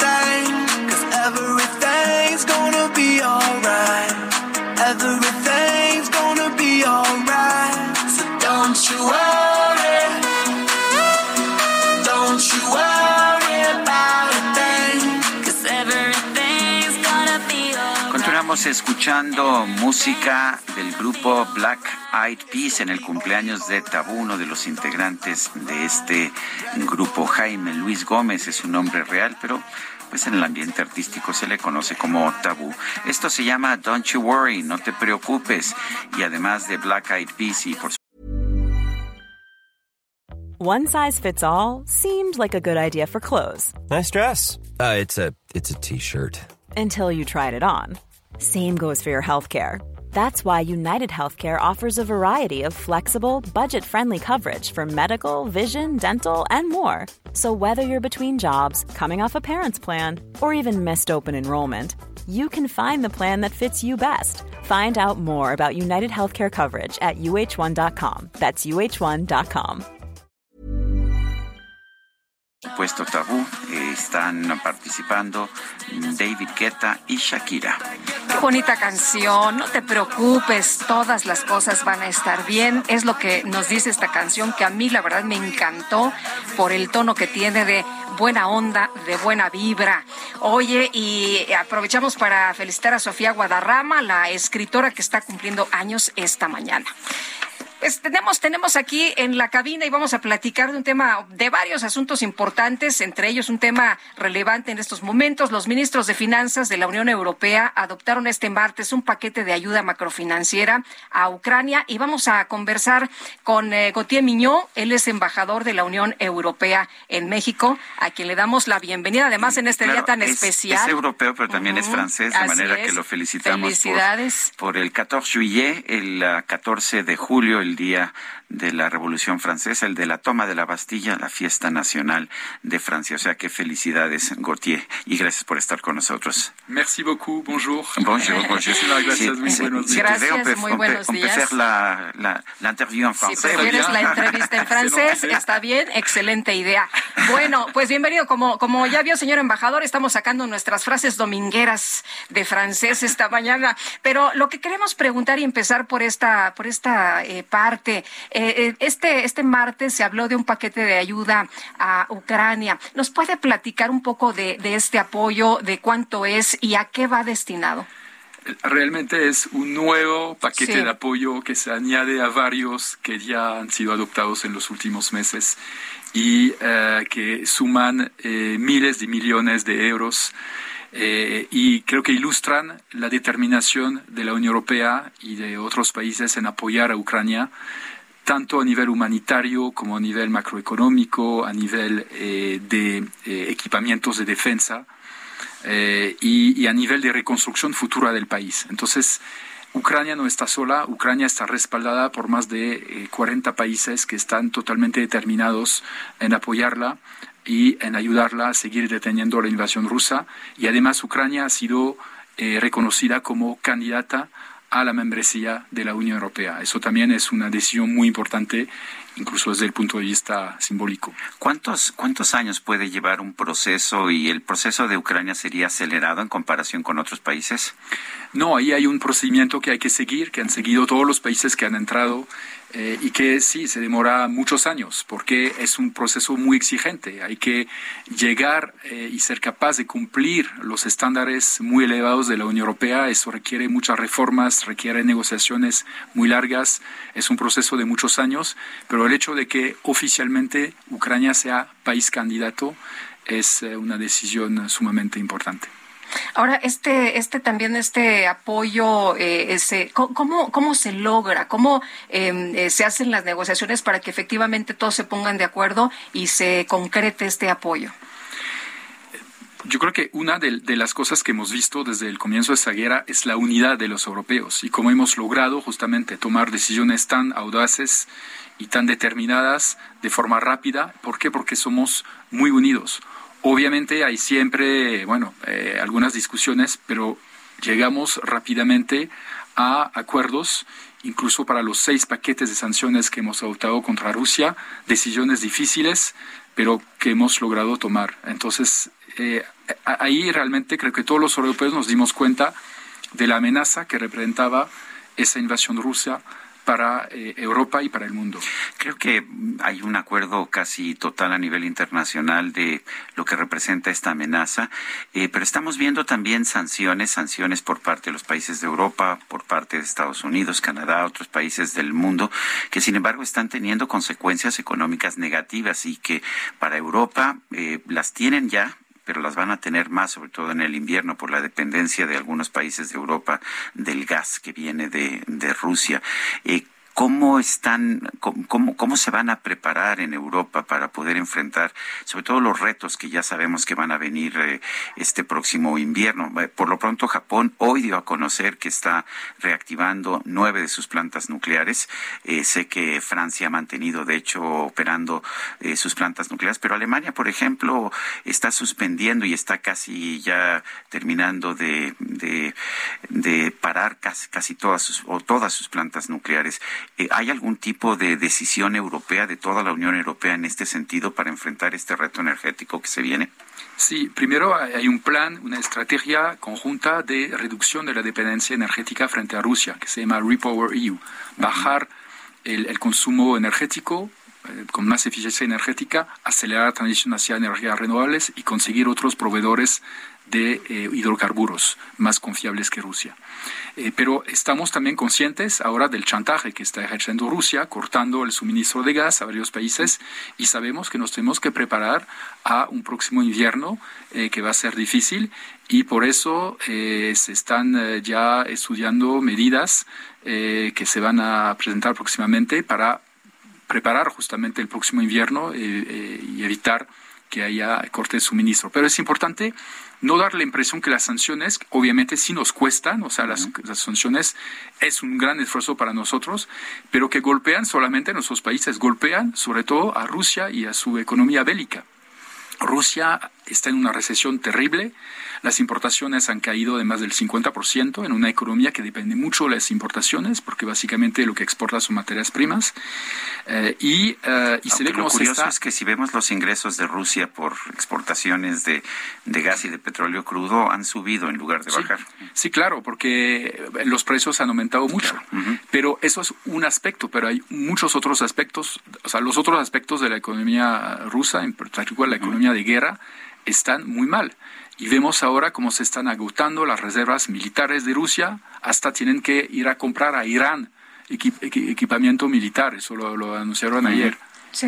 Eh, embajador, eh, eh, a pesar de todo esto, no cesan los ataques, los bombardeos entre ambas naciones, hay contraofensivas. ¿Qué pasa con el tema de la alimentación, por ejemplo, de los granos? veía yo que se están haciendo algunas alternativas, precisamente estudiando vías para que esto pues no sea un grave problema.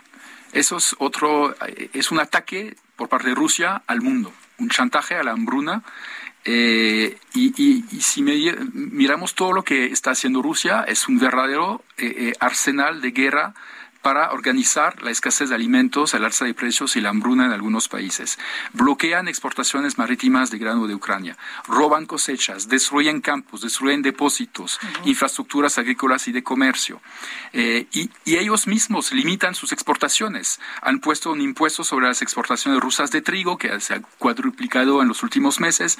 Han limitado las exportaciones cereales rusas a la mitad del periodo anterior a la guerra, han limitado incluso eh, prohibido la exportación de ciertos fertilizantes. O sea, hay una estrategia consciente, ¿no? Con es lo Para hacer daño, ¿no? El expresidente ruso Medvedev ha llamado nuestra arma silenciosa, ¿no? Para hacerle daño no solamente a Ucrania o Europa, sino al mundo, ¿no? Y poner presión eh, esperando eh, que, que, se hagan concesiones justamente a Rusia. Y, y, eso obviamente eh, no hay que aceptarlo y no hay que dejarse engañar por eh, esa estrategia. Eh, mientras esto ocurre con, con, Ucrania, ¿cuál es la situación comercial entre la Unión Europea y México?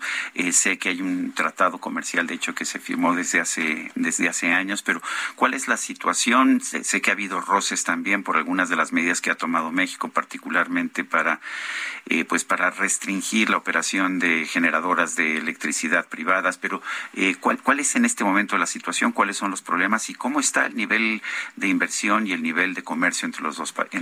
México y la Unión Europea? Oh, el nivel de, comercio y de inversión está muy bien. Hemos recuperado eh, el año pasado eh, lo que habíamos perdido durante la, pandemia. Eh, las inversiones europeas han sumado unos 7 mil millones de, dólares el año pasado, o sea, más o menos la mitad de la cifra de Estados Unidos, lo cual es la cifra histórica, digamos, de, los últimas, de los últimos años. pero sí podríamos hacer más. Eh, y, queremos hacer más. Y ahí es importante efectivamente el, el, ambiente eh, y, las, y la seguridad jurídica para los, eh, los, inversionistas. Y en particular esa cuestión energética es importante no solamente porque es, ha sido un gran sector de inversión europea, en particular para desarrollar las renovables, las energías renovables en México, sino porque todos los inversionistas industriales cuentan con un abastecimiento energético continuo y verde. Esas grandes empresas tienen objetivos corporativos de descarbonización de su consumo energético y necesitan tener la certeza que van a poder tener acceso a, ello. Si no, eso va a ser un eh, factor disuasivo para la inversión en el futuro. Pues, señor embajador, gracias por habernos acompañado aquí en la cabina. Muy buenos días y felicidades de nuevo. Muchísimas gracias. Eh, gracias, señor embajador. Es Gautier Miño, embajador de la Unión Europea en nuestro país. Son las ocho con cuarenta y cinco minutos. Vamos a más temas económicos. La inflación de los Estados Unidos se aceleró en junio y alcanzó una tasa de 9.1%. Es una tasa más, es la tasa más alta desde noviembre de 1981 por arriba del 8.8% que esperaban los analistas. Gabriela Siller Pagasa, directora de análisis económico en Banco Base y profesora de economía del TEC de Monterrey, está en la línea telefónica. Gabriela Siller, ¿cómo estás? Buenos días. Buenos días, un gusto saludarlos. Buenos días. Gabriela, ¿qué tan, ¿qué tan elevada es esta inflación, este 9.1%, la más alta desde 1981? ¿Qué significa, qué consecuencias puede tener esto, particularmente en tasas de interés? Es elevadísima esta inflación, sobre todo porque estuvo muy por encima de las expectativas del mercado y está, bueno, pues por encima del 2% promedio que tiene la Reserva Federal de Estados Unidos como objetivo. Ante este aceleramiento en la inflación, pues lo que se estima es que la Fed va a ser todavía más agresiva al subir la tasa de interés y bueno, pues se habla que está sobre la mesa un incremento de 100 puntos base para el siguiente anuncio de política monetaria a finales de julio y si no de perdido pues será de 75 puntos base, lo cual pues también es muy agresivo. Se espera que este año se termine en Estados Unidos con una tasa de interés alrededor del 4% y bueno, pues el aceleramiento en la inflación pues es algo bastante malo, sobre todo porque merma la actividad económica y además al subir también rápidamente la tasa de interés se incrementa la probabilidad de una recesión en Estados Unidos, lo cual pues también de rebote para México pues nos pegará con una mayor desaceleración de nuestra economía. Eh, Gabriela, eso es lo más preocupante, ¿no? Aunque sea de rebote, la verdad es que va a tener efectos muy negativos. Sí, pues una buena parte de la recuperación de México ha estado sostenida sobre las exportaciones y las remesas. Y bueno, pues si se da una recesión en Estados Unidos que se ve con un 65% de probabilidad, pues seguramente las exportaciones se van a desacelerar y con esto también la economía mexicana y si de por sí pues veíamos un crecimiento para este año alrededor del 1.5% con una recesión de leve a moderada en Estados Unidos, el crecimiento podría ser de 0.5%. Y no nada más está en riesgo el crecimiento de este año, sino que además cuando hay una desaceleración económica, pues lo que más sufre es la inversión fija y en el caso de México pues hemos visto un estancamiento y sin crecimiento en la inversión pues no hay cómo crecer o cómo generar un mayor PIB en el largo plazo. En fin, será como un círculo vicioso y bueno, pues no se ven tampoco condiciones internas de certidumbre que generen este motor interno de crecimiento de la inversión, por lo que seguiremos colgados del crecimiento de Estados Unidos y con el temor de que se venga una recesión. Eh, una pregunta, el gobierno del presidente López Obrador se enorgullece de que la inflación en México es menor porque se están subsidiando los precios de las gasolinas. ¿Qué opinas de esta medida? ¿Tiene sentido? ¿Los beneficios que se puedan obtener son permanentes primero y segundo es el mejor uso del dinero público? Bueno, pues es artificial esto que se está haciendo. Si no estuviera el estímulo sobre el precio de la gasolina, la inflación en México estaría alrededor del 11%. Y bueno, pues todo el mundo podemos decir que bueno que están poniendo estos estímulos, este tipo de subsidios, porque entonces los precios de la energía no suben tanto en México como en el caso de Estados Unidos.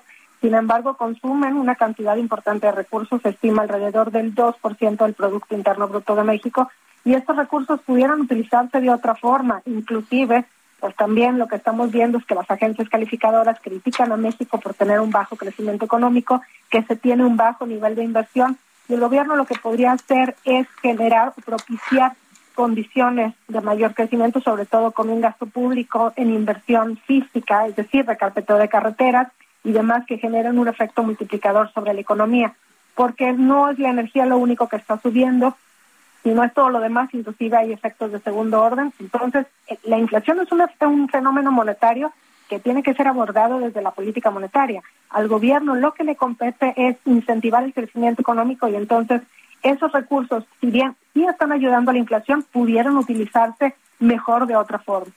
Eh, Gaby, eh, ayer eh, Biden, el presidente de los Estados Unidos, dijo que pues este tema era su prioridad, que pues eh, estaba trabajando precisamente para, para que esto pues no fuera tan alto, que también no se habían tomado en cuenta algunos indicadores que ya habían bajado.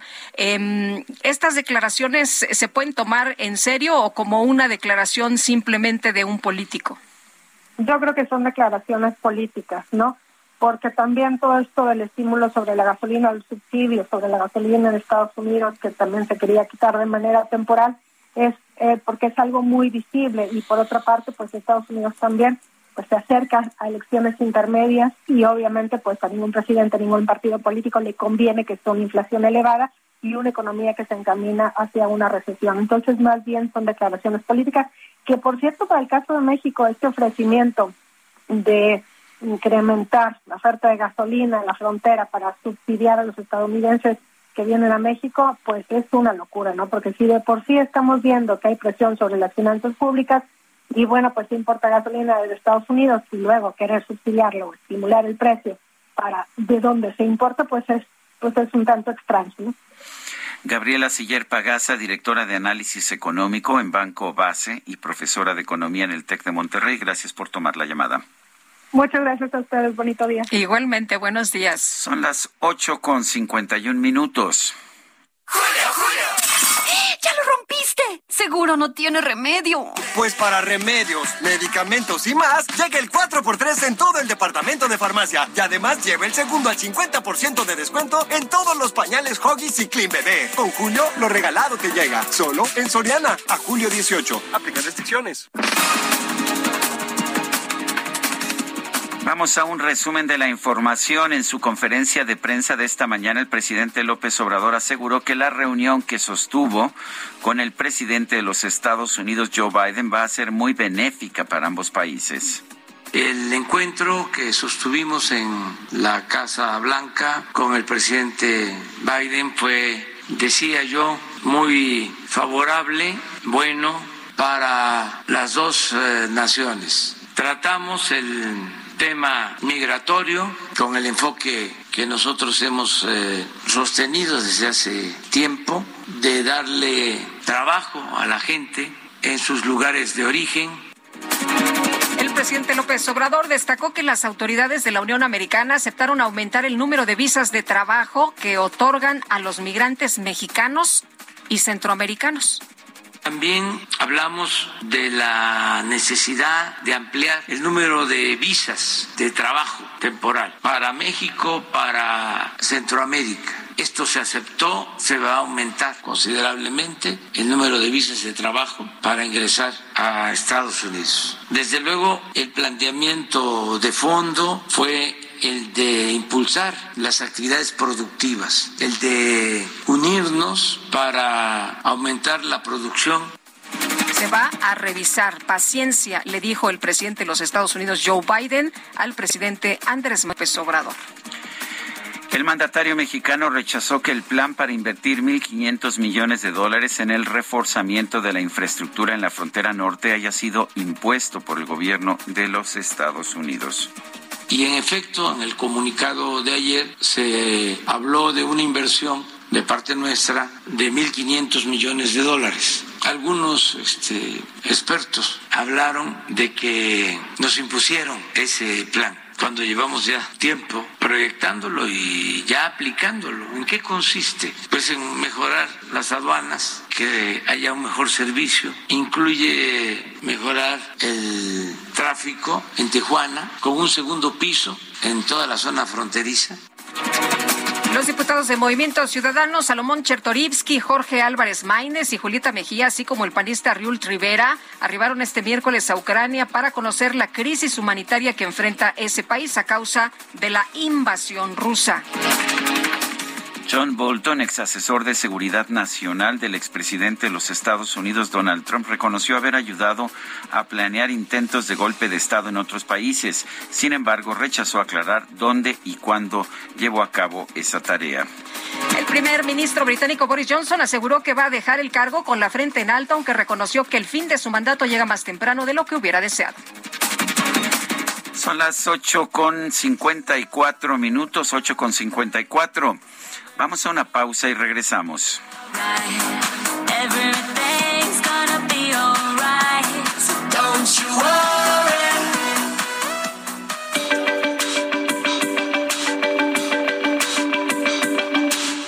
Sarmiento y Lupita Juárez quieren conocer tu opinión, tus comentarios o simplemente envía un saludo para hacer más cálida esta mañana.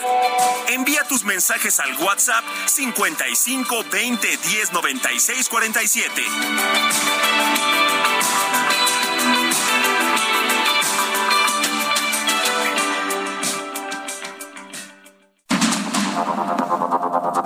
Continuamos con Sergio Sarmiento y Lupita Juárez por el Heraldo Radio.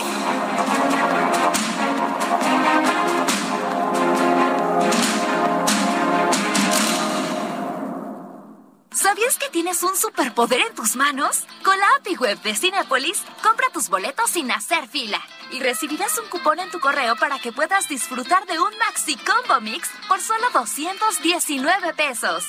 Sin excusas. API Web Cinepolis. Más fácil, más rápido, más seguro.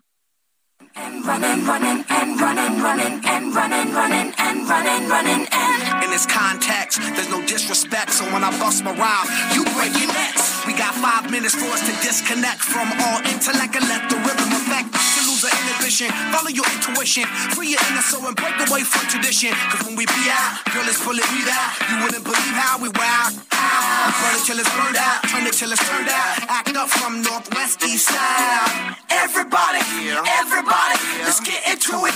Get stoked, get it started, get it started, get it started. Let's get it started. Ha, let's get it started. Yes, let's get it started. Vamos a, vamos a empezarlo. Estamos escuchando, estamos escuchando a Tabú, a este, a este integrante del grupo de Black Eyed Peas. Tabú está cumpliendo 47 años. Lose control, our body and soul.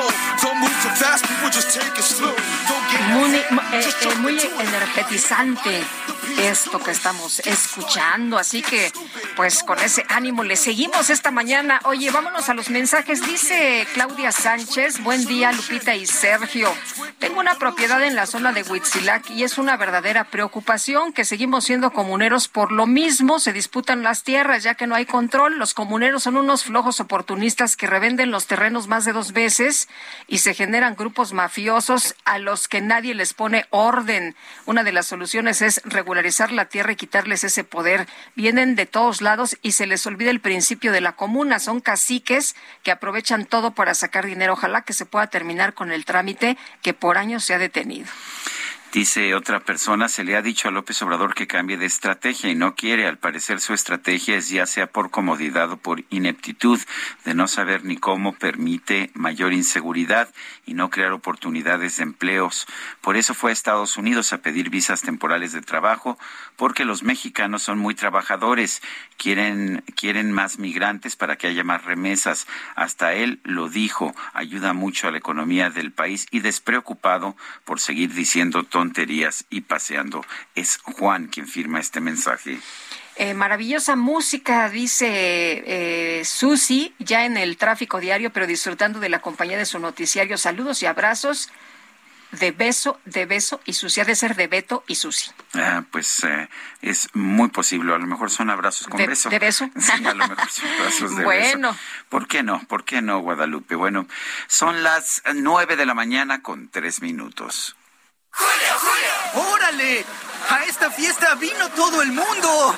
Pues si todo el mundo vino, que le lleguen al 3x2 en todos los vinos y licores. Y además, 3x2 en todos los jugos y néctares Jumex. Sí, 3x2. Con Julio, lo regalado te llega. Solo en Soriana. A julio 21. Aplica restricciones. El Químico Guerra.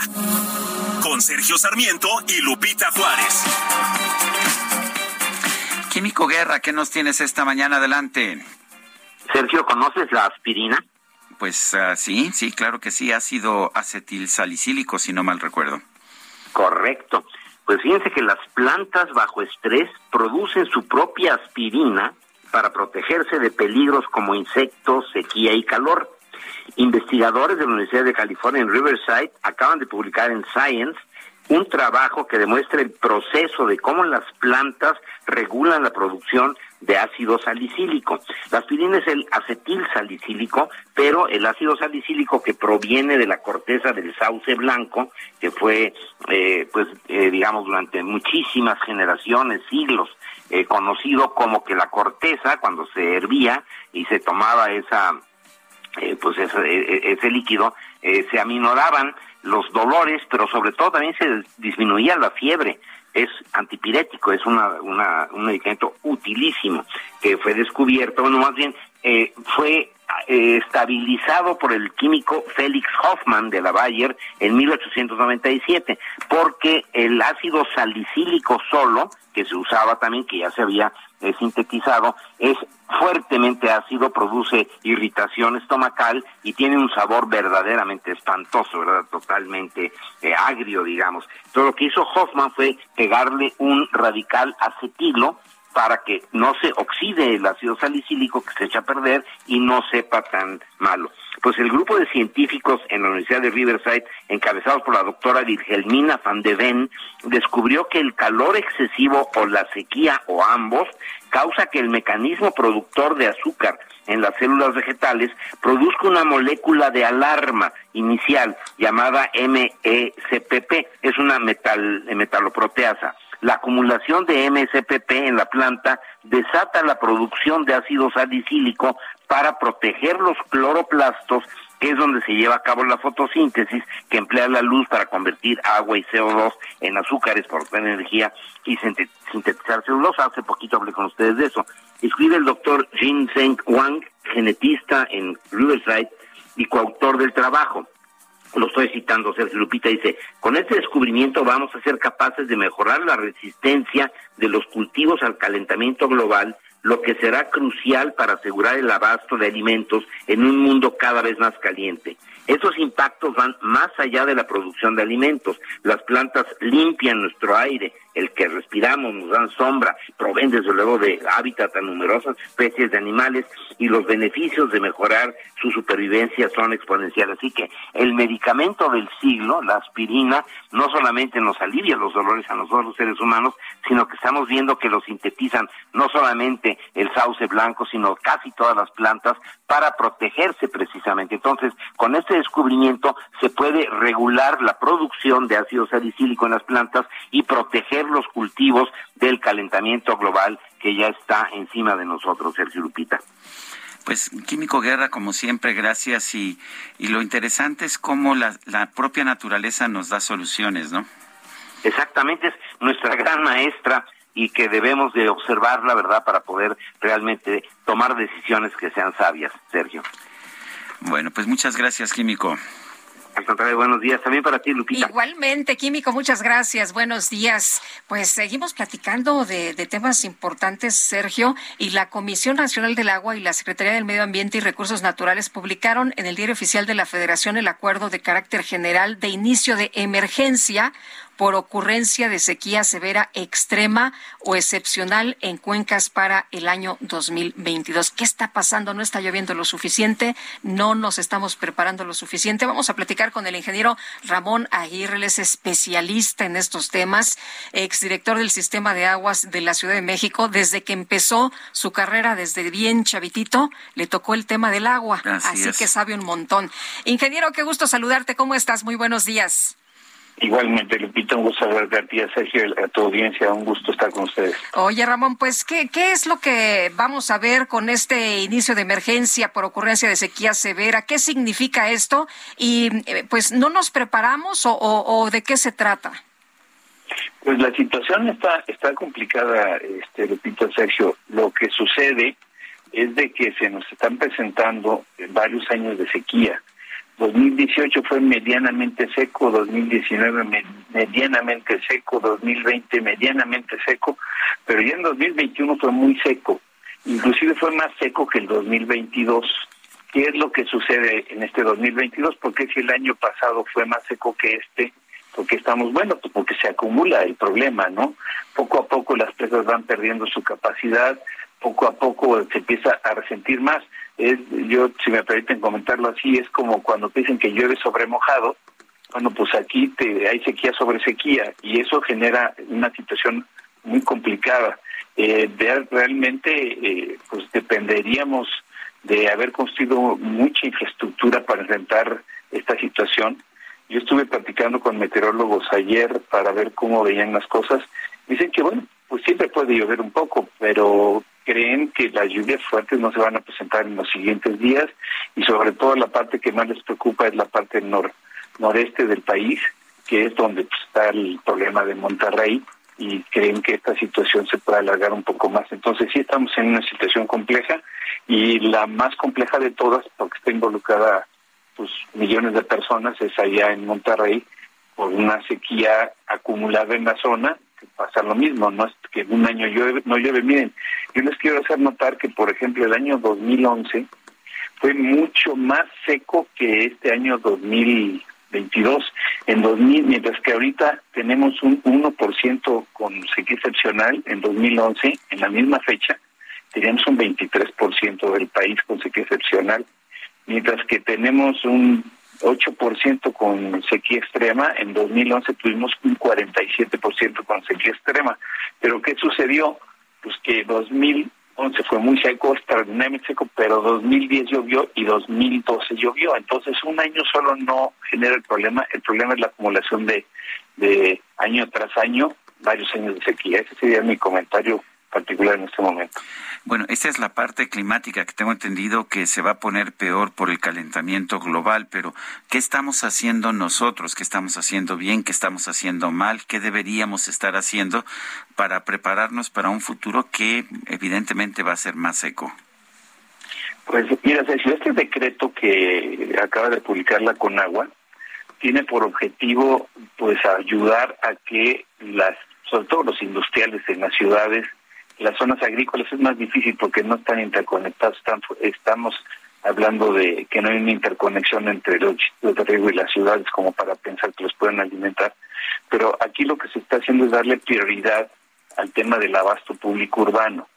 Eh, esta situación, entonces el decreto que hace con agua es decirle a los industriales, miren, ustedes denle agua a la gente, notifiquen a mí y como hay de por medio el pago de derechos al gobierno federal, que pueden ser por cantidades importantes, estamos hablando de que una empresa en una zona, por ejemplo en Monterrey, por estar el agua tiene que pagar 18 pesos el metro cúbico.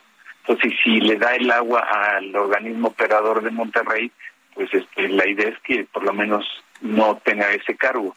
Bueno, ese es el decreto que se da de facilidades. Ahora, ¿esto qué es lo que hace reflexionar? Deberíamos de darle una gran importancia, Sergio, a por lo menos el tema del público urbano y buscar que todas las ciudades tengan una seguridad de que se van a poder abastecer a pesar de que no llueva. Debemos de recordar que el principal problema que se presenta en Monterrey es porque no llueve y depende de fuentes, eh, la mitad de su agua depende de presas, de fuentes superficiales, que en una presa si no llueve no tiene agua. Entonces, tenemos que voltear a ver a Monterrey, voltear a ver toda, todas las ciudades, entre ellos de la Ciudad de México, el Valle de México, que se abastecen de manera importante a través de fuentes superficiales y buscar que tengan o una aportación de fuentes eh, subterráneas o una redundancia de fuentes superficiales. Por ejemplo, el proyecto de llevar agua a Pánuco para Monterrey, a Monterrey del Pánuco, pues hubiera evitado esta situación porque el, río Pánuco sí lleva agua que puede estar ahorita abasteciendo a esta ciudad. Entonces realmente hay que adelantarnos y construir la infraestructura necesaria porque ya con el problema encima pues no hay nada que hacer. Una solución en una ciudad se toma cuatro o cinco años en poderlo atender. Me acuerdo de cuando se hablaba de estas eh, grandes captadores de, de agua y que nadie hizo caso, Ramón los grandes captadores, captadores de agua. ¿No te acuerdas del ingeniero eh, Eberto Castillo que hablaba de los eh, de grandes captadores de agua para las ciudades para no tener esto que estaríamos enfrentando en eh, el bueno no nada más en, en la Ciudad de México sino en diferentes partes del mundo, pero pues parece que nadie puso atención y que nadie puso en marcha pues estas acciones. Pues se ha construido infraestructura, pero no suficiente y la necesaria para poder enfrentar estas situaciones. O sea, realmente, y lo vemos con los reportajes que, han salido eh, en el caso de Monterrey, cuando una ciudad padece de falta de agua, pues se trastorna la vida de una ciudad y deberíamos de darle una gran prioridad a asegurar que aún a pesar de que lo que no podemos apostar, que por cierto es algo que está pasando ahorita en Monterrey, no podemos estar apostando a que va a llover y que no va a pasar este mayores. O sea, necesitas decir, a ver, si se llega a presentar una sequía de cuatro años continuos, ¿qué va a suceder? Y no decir, no, eso no pasa, no, pues ya está pasando. Eso le está pasando al país. Este año no ha sido tan seco como otros, pero sí viene atrás de él tres años de sequía mediana y fuerte, que es lo que nos está presentando una situación muy compleja. Pues eh, Ramón, muchas gracias por platicar con nosotros esta mañana. Muy buenos días. Como siempre es un gusto saludarles a, los dos y a su audiencia. Muy buenos días. Hasta luego, Ramón Aguirre, exdirector del Sistema de Aguas de la Ciudad de México. El Consejo Ciudadano para la Seguridad y Justicia de la Ciudad de México advirtió que están aumentando los fraudes cometidos por agencias de viajes, particularmente en línea. Eh, vamos a conversar, no sé, está todavía en la línea, Salvador Guerrero Chiprés, el expresidente del Consejo Ciudadano para la Seguridad y Justicia de la Ciudad de México. Salvador, ¿cómo estás? Buen día. Buen día, Sergio. Buen día, Lupita. Afirmativamente se trata de que en los últimos dos años hemos identificado 134 empresas que son señaladas por ciudadanas y ciudadanos como fraudulentas o que no incumplen la oferta que presentaron. Hay que decir que en el año pasado tuvimos 77 reportes y en lo que va de este año tenemos 57, es decir, tenemos en promedio mensual un aumento de cuando menos 54% en el número de reportes, Sergio.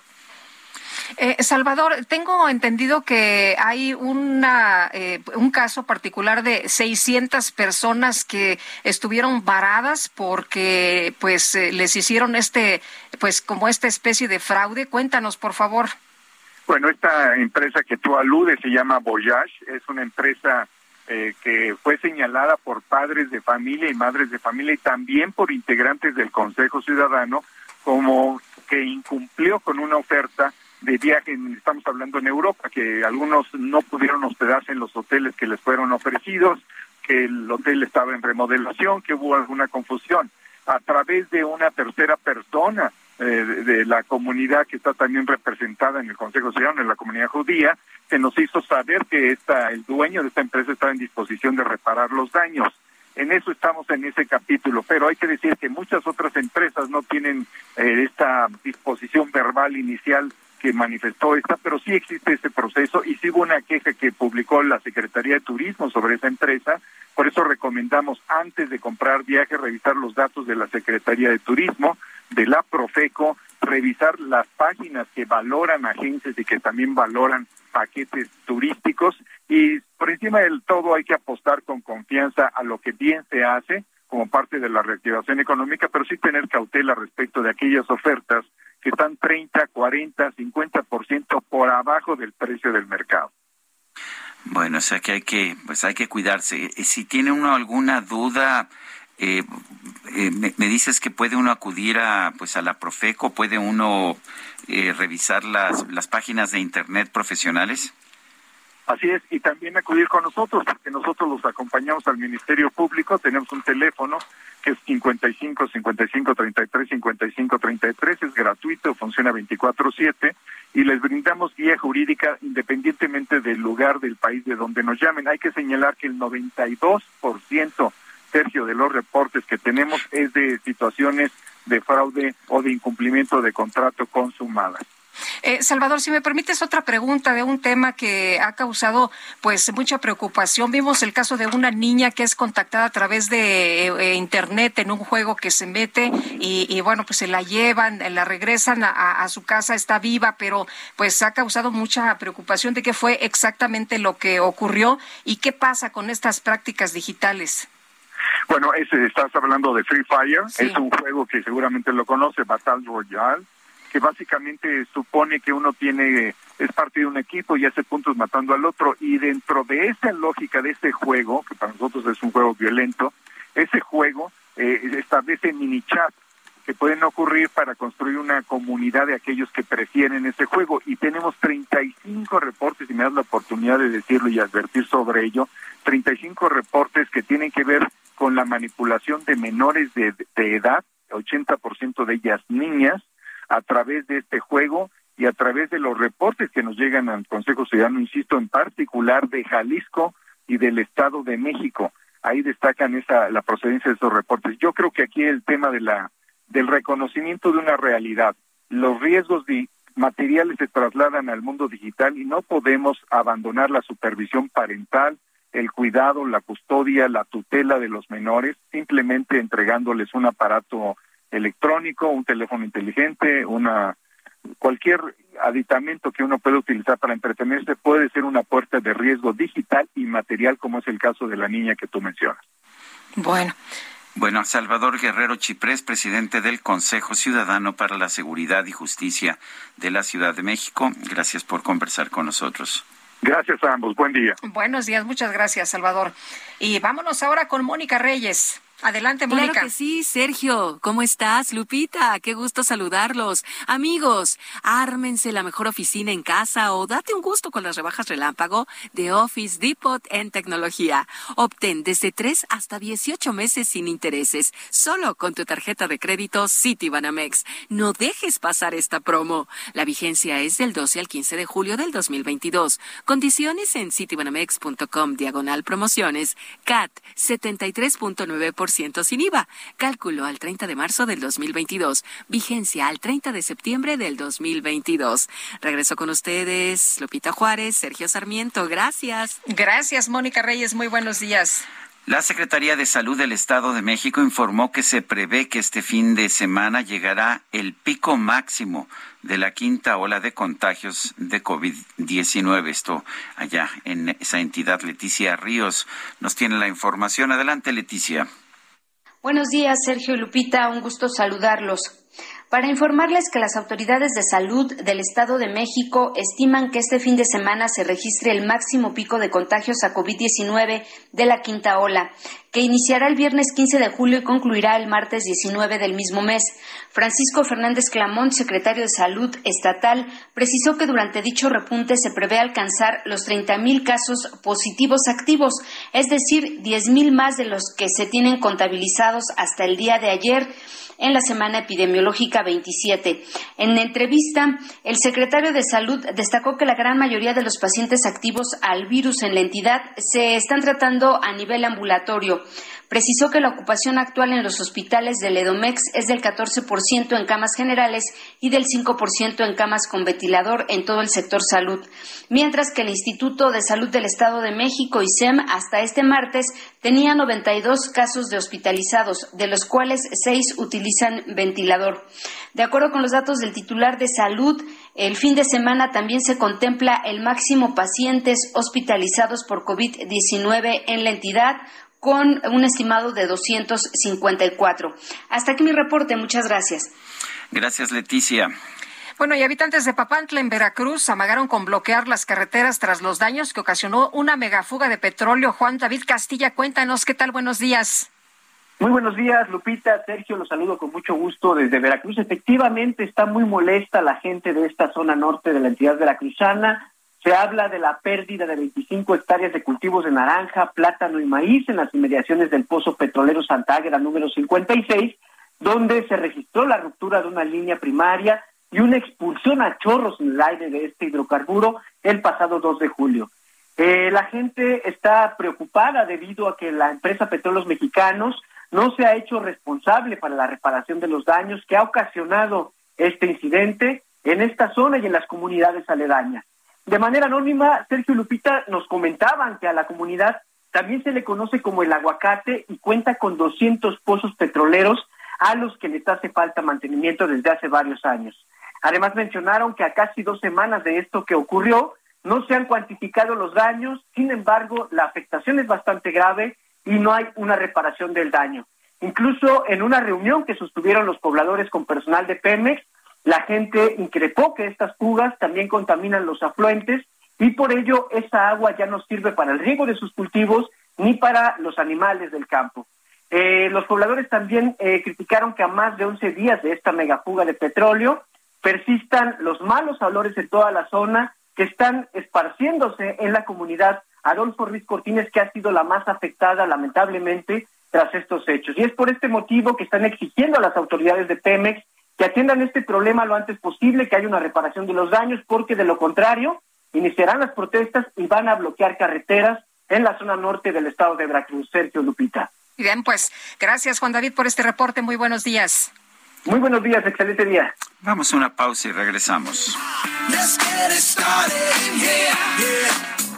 Lose control, our body and soul. Don't move too fast, people just take it slow. Don't get ahead, just jump into it.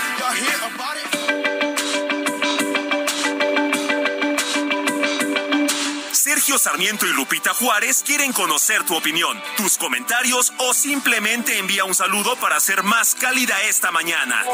Envía tus mensajes al WhatsApp 55 20 10 96 47.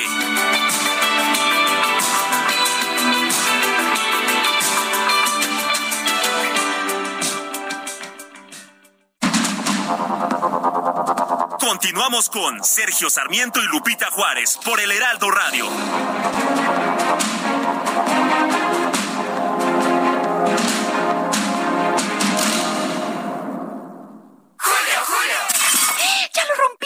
Seguro no tiene remedio. Pues para remedios, medicamentos y más, llega el 4x3 en todo el departamento de farmacia. Y además lleva el segundo al 50% de descuento en todos los pañales Hoggies y Clean Bebé. Con Julio, lo regalado te llega. Solo en Soriana, a julio 18. Aplica restricciones. Gastrolab. Historia, recetas, materia prima y un sinfín de cosas que a todos nos interesan. Hola amigos del Heraldo Radio, soy el Chevy Real Arechiga. No vamos a andar tan sanos como la semana pasada, que la verdad nos pasamos un poquito de healthies, pero bueno, el día de hoy traigo un grill cheese. Uno de estos sándwiches ricos que se planchan, que se pueden meter en una sandwichera y que se rellena de diferente mezcla de quesos. ¿Cuál sugiero yo? Un poquito de queso manchego curado. Cuando hablamos de manchego nos vamos a referir al manchego de la Mancha de España. Un poquito de queso estilo manchego, que es lo que se vende en México y que es lo que sirve muy bien para gratinar. Le vamos a poner un poquito de queso gouda y un poquito de queso comté si quieren para ponernos un poquito finos. Así que bueno, hacemos toda esta mezcla de quesos, la ponemos entre panes con un poquito de mantequilla y cebollita caramelizada y ahora sí tenemos una joya de receta que si van a buscar los programas de GastroLab TV van a encontrar uno que hicimos con un poquito de New York y un aderezo de vino tinto que era un espectáculo. Llega bien vestido con el 30% de descuento en toda la ropa de verano para toda la familia y en todo el departamento de blancos. Además, dos por uno en toda la ropa interior para caballeros, niños, niñas y bebés. Con Julio, lo regalado te llega. Solo en Soriana. A julio 21. Aplica restricciones.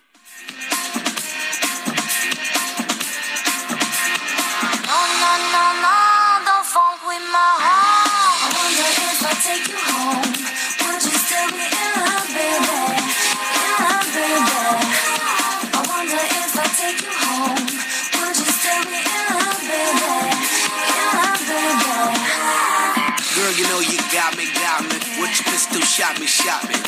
And I'm here helplessly, in love and nothing can't stop me. You can't stop me once I started, can't return me once you bought Seguimos escuchando música de los Black Eyed Peas en el cumpleaños de Tabú, su cantante rapero. Esto se llama Don't Funk With My Heart, que es algo así como, pues no juegues con mi corazón. Puro, monkey business. El disco se llama Monkey Business, precisamente. Don't funk with my heart. La palabra no existe, ¿eh? No existe, que yo sepa. Pero este, más o menos me imagino lo que puede significar. Mejor vámonos, Mejor a, los vámonos a los mensajes. Ok, que no punques. No, ¿qué pasó, Quique?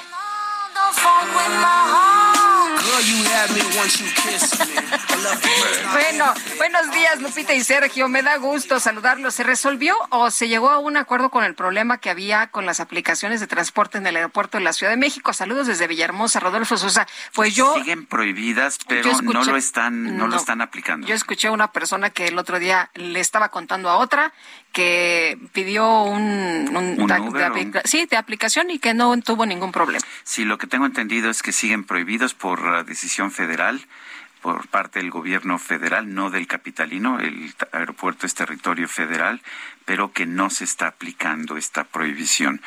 Lo dice otra persona, los turbios negocios se han evidenciado en prácticas de inmobiliarias de Iconia, y San Carlos, que para aumentar sus ganancias han depredado los pocos pulmones semiexistentes en la zona metropolitana de Guadalajara con la anuencia de Alfaro, pues sus intereses personales se fortalecen, así los negocios de empresarios. Jorge de Guadalajara.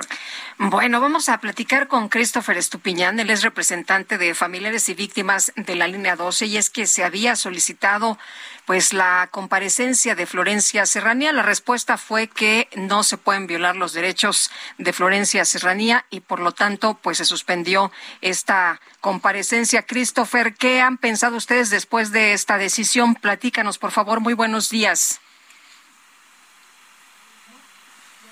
Christopher Estupiñán eh, parece que no nos está escuchando. Nuestro equipo ya está tratando de recuperar esa llamada. Adelante, Lupita. Pues eh, eh, adelante. ¿ya, ¿Ya lo recuperamos? no, no? bueno, rápidamente les platico que Gerardo Sánchez Sansores, actualmente subsecretario de la Secretaría de Gobierno de Campeche y sobrino de la... y trabaja en, el gobierno de Campeche. ¿A qué te suena? ¿A qué, te suena? nepotismo que viene de sobrino, ¿verdad? ¿Qué tal? bueno, pues sí, es sobrino de la gobernadora Laida Elena Sansores San Román y se convirtió en el más reciente protagonista en la guerra de los audios filtrados. Hay una información que se da a conocer en el diario de Yucatán y que refiere que en el audio en cuestión, que no es reciente, por cierto, presuntamente Sánchez Sansores solicita 80 milloncitos de pesos. ¿Y sabe usted para qué? Pues para otorgar permisos de construcción a empresarios capitalinos. En el primero de los audios de 35 segundos de duración se escucha solo la interlocución del sobrino de la actual mandataria campechana, en donde cuestiona cuánto cuesta un departamento en la zona cerca del Pedregal de la Ciudad de México, área que pertenece a la alcaldía Álvaro Obregón que gobernó Laida Sansores de 2018 a 2021.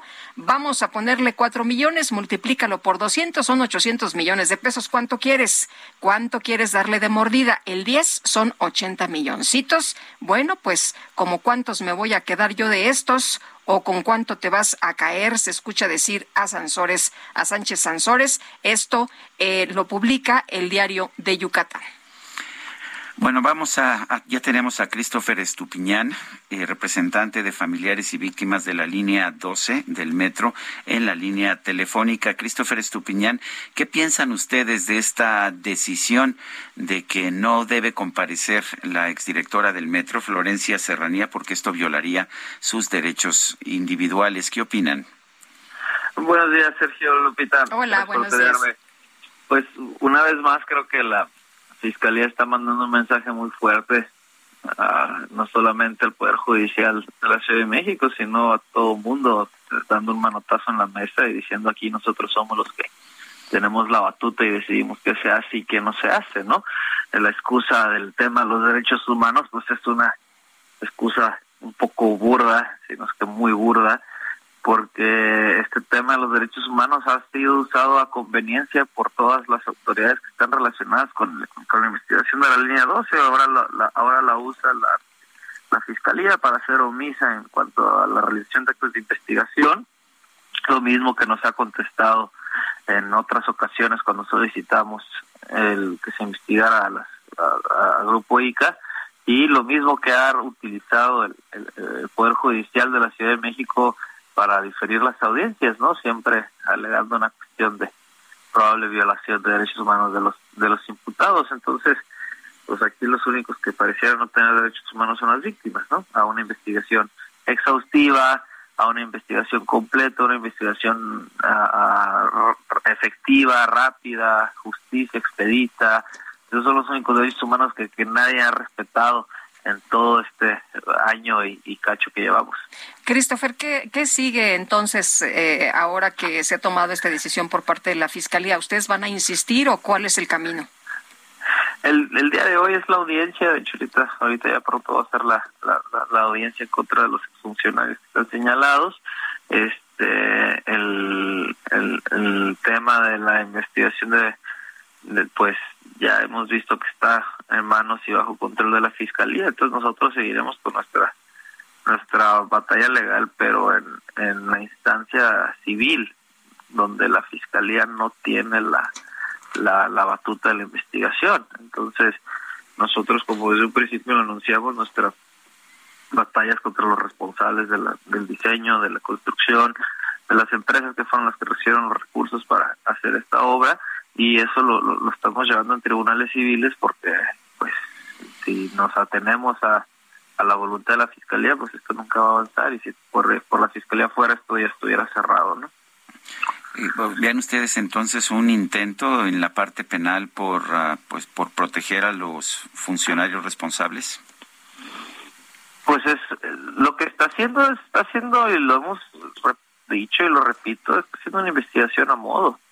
Es una investigación a modo en la que se está tratando de contener el, el, costo político de los resultados. Es, es mucha casualidad que solamente sean funcionarios del del, del sexenio de, de Marcelo Ebrard los que estén siendo señalados cuando hay muchos más elementos el poder económico está siendo protegido nadie se pelea contra ese este y los si se habla del mantenimiento que fue una causa de de que, que afectó o aceleró la caída pues también de, de, de una responsabilidad penal. El hecho de no llamarla porque puede violar sus derechos humanos, pues no no está no no no es correcto porque tendrían que agotar esa investigación, se tiene que justificar el por qué no es no es viable llamarla o agotar una investigación en ese sentido. Tenemos dictámenes periciales que ellos mismos produjeron, la misma fiscalía produjo,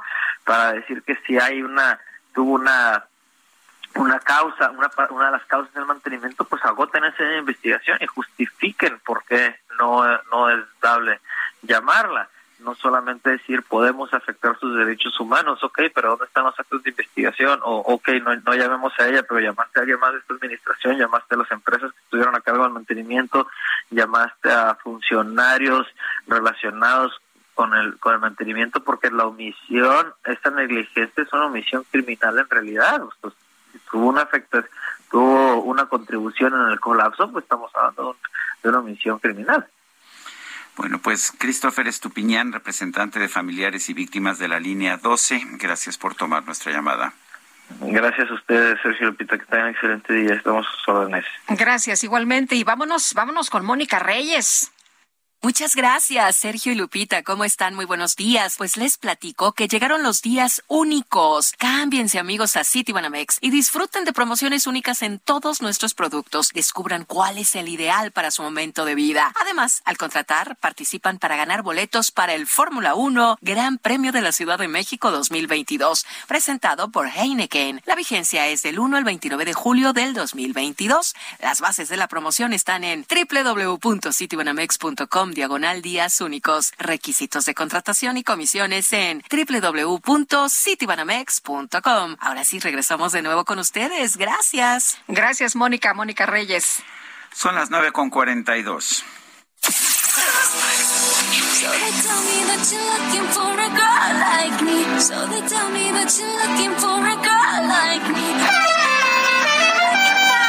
La micro deportiva. I want a girl like Shakira, esa latina está rica. I want a familia chica que sepa vivir y que viva la vida. Y yo quiero que tú me pongas la canción que dice, ¿esos son Ribu o son Night? perdón, al, alocose, alocose el cacharpo y DJ de esta micro deportiva. Julio Romero, ¿cómo lo permites? Pues la no presencia, mi Sergio, ya sabes que cuando uno no está, los, bueno, hacen fiesta. Qué placer saludarlos, en amigos del auditorio. Vámonos con la información este jueves con anotación de Richard Sánchez al minuto 92. En la compensación, el América derrotó uno por 0 al Toluca en la cancha del Estadio Azteca en duelo de la fecha 3 del torneo de apertura. A este compromiso, el conjunto Escarlata llegaba como favorito con dos victorias, pero las Águilas, las Águilas supieron resolver el encuentro a su favor. Con este resultado, el América llega a cuatro puntos y los Gatos estancan en seis unidades. Así las cosas.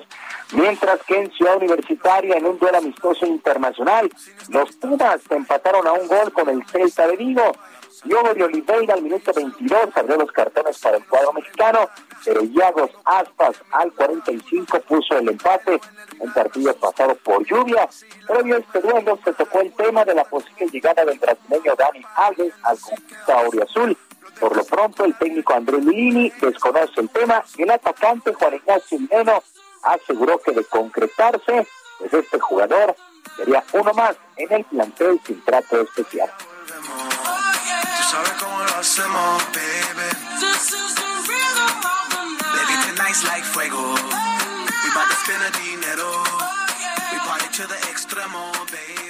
Nosotros como jugadores, como seres humanos, creo que cuando formamos parte de un grupo, eh, más allá de que sabemos su currículum, va a ser uno más y, lo vamos a tratar de la mejor manera posible. En caso dado de que pero como ha dicho Andrés, en lo personal también hoy confío en el equipo que tenemos, en mis compañeros.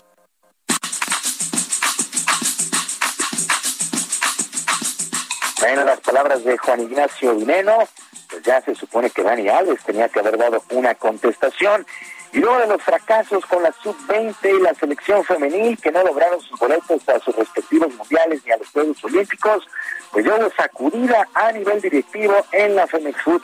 Por lo pronto, los directivos Gerardo Torrado e Ignacio Hierro dejaron sus cargos, al igual que Luis Pérez como técnico de la sub-20.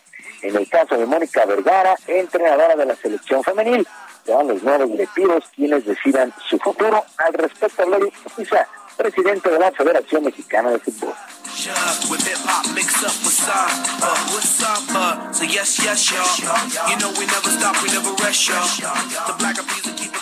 Porque lo que estamos buscando con esta reestructuración es fortalecer el área deportiva. Como les comenté en el mensaje, no nada más vamos a tener a un director de selecciones nacionales varoniles, sino que también estaremos buscando a una directora o a un director de selecciones nacionales femeniles, de tal manera que cada quien se pueda concentrar en eh, sus diferentes proyectos, tanto la selección mayor como las selecciones menores.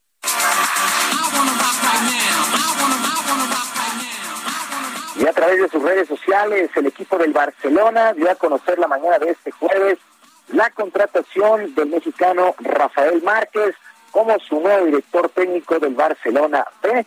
En días anteriores, Rafa pues ya había llegado a esta ciudad para platicar sobre esta posible llegada y el día de hoy se hace oficial Rafael Márquez, director técnico del Barcelona B, exjugador de este equipo, pues prácticamente lo ganó todo, ligas y champions, Rafa Márquez, el michoacano. En otras cosas, la basquetbolista Paola Longoria sigue cosechando éxitos en su brillante carrera al colgarse la medalla de oro justamente en el racquetball dentro de los Juegos Mundiales de Birmingham allá en Estados Unidos. La Potosina se impuso en la final de su disciplina 15-2, 9-15, 15-8 y 15-9 a la guatemalteca Ana Gabriela Martínez. A pesar de una torcedura en el pie, Longoria logró sacar el resultado y conquistar su título 115 y reafirmarse como la mejor jugadora del mundo. Mientras que la escudería McLaren anunció al español Alex Palou como uno de sus pilotos para el 2023, sin especificar si llegará a la Fórmula 1 o se mantendrá como campeón en el serial Indy. Este anuncio podría afectar al mexicano Patricio Ward, que también está contratado con el mismo equipo en sus aspiraciones de llegar a la máxima categoría del automovilismo deportivo. McLaren analiza seriamente la continuidad del australiano Daniel Ricciardo, para, eh, por lo que ha comenzado pues ya a mover sus piezas. Así es que, pues Patricio Howard ahí a la espera de eh, conocer su futuro con este equipo de McLaren. Sergio Lupita, amigos del auditorio, la información deportiva este jueves. Es un extraordinario día para todos. Yo les mando un abrazo a la distancia. Muy bien. Gracias, Julio Romero. Un fuerte abrazo. Buen día para todos. Hasta luego, muy buenos días. Bueno, pues eh, resulta que el país ha dado a conocer una información exclusiva. El expresidente de México, Enrique Peña Nieto, está siendo investigado por pues estos esquemas de transferencia, pero lo que da a conocer la información del país es que el expresidente está poniendo en venta su vivienda de lujo allá en Madrid tras conocer que la fiscalía le está llevando a cabo una investigación. Es, una, es un piso, era un local comercial convertido a piso de habitación. Tengo entendido que no es el lugar en el que habita Enrique Peña Nieto, que vive en una, zona... Pues muy lujosa, ¿no? Pues en una zona fuera del centro de Madrid. Esto está en Almagro, está muy cerca del, del centro de Madrid, y pero fue la, tengo entendido, la primera inversión con la que se le dio la visa de residencia allá en España. Son las nueve de la mañana con cuarenta y nueve minutos. Vamos a un resumen de la información más importante que ha surgido esta mañana. El presidente López Obrador aseguró que su gira de trabajo en los Estados Unidos fue exitosa, a pesar de que sus opositores criticaron su comportamiento y su vestimenta incluso al acudir a la Casa Blanca. Y que no me desabroché el, saco, no, pues se me iba a ver la panza. Y entonces, miren la panza por la barbacoa y por este los tamales de chipilín, los chanchamitos y este los tlacoyos y la torta de chilaquil, de la guajolota y todo eso. Por otro lado, el presidente López Obrador insistió en que al concluir su mandato se va a retirar de la actividad política. ¿Cuántas veces lo ha dicho? Y ya hasta perdí la cuenta. Aclaró que no aceptaría una invitación de Morena para convertirse en senador. ¿Podría considerar usted esta propuesta por parte de los la gente de Morena de Quintana Roo? No, yo termino a finales de septiembre y me jubilo. No vuelvo a la actividad eh, pública, política no voy a aceptar ni siquiera invitaciones a conferencias, no voy a visitar universidades, no voy a asistir a ningún acto público, político, aunque se trate de amigos, aunque se trate de familiares. El subsecretario de Seguridad Pública Federal, Ricardo Mejía, confirmó la detención de 13 personas relacionadas con José N., alias el Chueco, presunto responsable del asesinato de dos sacerdotes jesuitas en la Sierra Tarahumara de Chihuahua. Y en este espacio, el periodista David Fuentes, autor del libro, uno de los autores del libro Narco CDMX, explicó que el grupo criminal de los Chapitos lleva alrededor de tres años operando en la capital del país. Pues esta nueva, este nuevo frente, que es el de los Chapitos, que estos tienen apenas tres años, eh, que se ha documentado ya su presencia y su actividad criminal como tal aquí en la Ciudad de México. El diario español El País dio a conocer que el expresidente de México, Enrique Peña Nieto, puso en venta un apartamento de lujo ubicado en el barrio de Almagro, en la ciudad de Madrid. Y el presidente de los Estados Unidos, Joe Biden, advirtió que está dispuesto a utilizar todas las herramientas de su poderío nacional para impedir que Irán obtenga armas nucleares. Si es cuestión de confesar sé preparar café y no entiendo de fútbol. Creo que alguna vez fui infiel, juego mal hasta el parque y jamás uso reloj. Bueno, pues en redes sociales se hizo viral un video que muestra al futbolista del Barcelona, Gerard Piqué, manejando su automóvil cuando es abordado por un par de aficionados. Estos descubren al deportista escuchando la famosa canción Inevitable de Shakira a unas cuantas semanas de su rompimiento con la cantante. Es que el pasado duele y después de todo es inevitable. La verdad es que también lloro una vez al mes sobre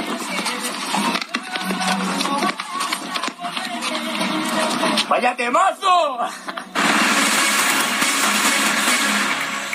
Ay, ay dolor, ya me volviste a dar. Ya ves, Piqué, pues te andabas portando mal, hombre.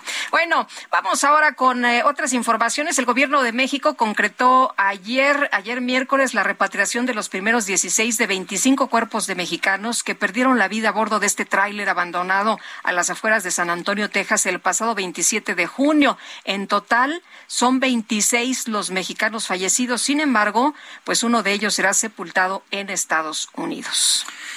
Son las nueve con cincuenta y cuatro. ¿Qué crees, Guadalupe? ¿Qué pasó?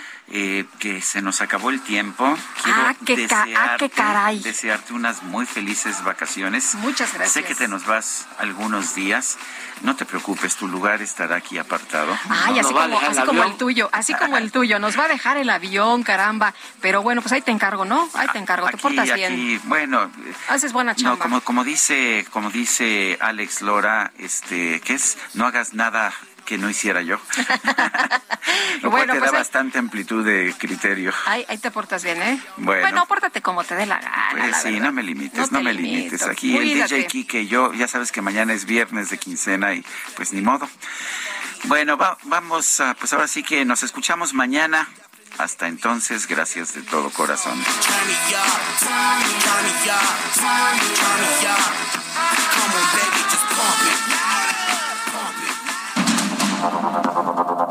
Heraldo Media Group presentó Sergio Sarmiento y Lupita Juárez.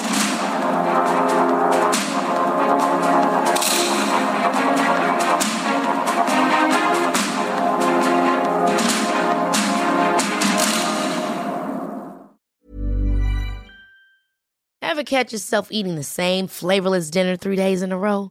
Dreaming of something better? Well, HelloFresh is your guilt-free dream come true, baby. It's me, Kiki Palmer. Let's wake up those taste buds with hot, juicy pecan crusted chicken or garlic butter shrimp scampi. Mm. Hello Fresh. Stop dreaming of all the delicious possibilities and dig in at HelloFresh.com. Let's get this dinner party started.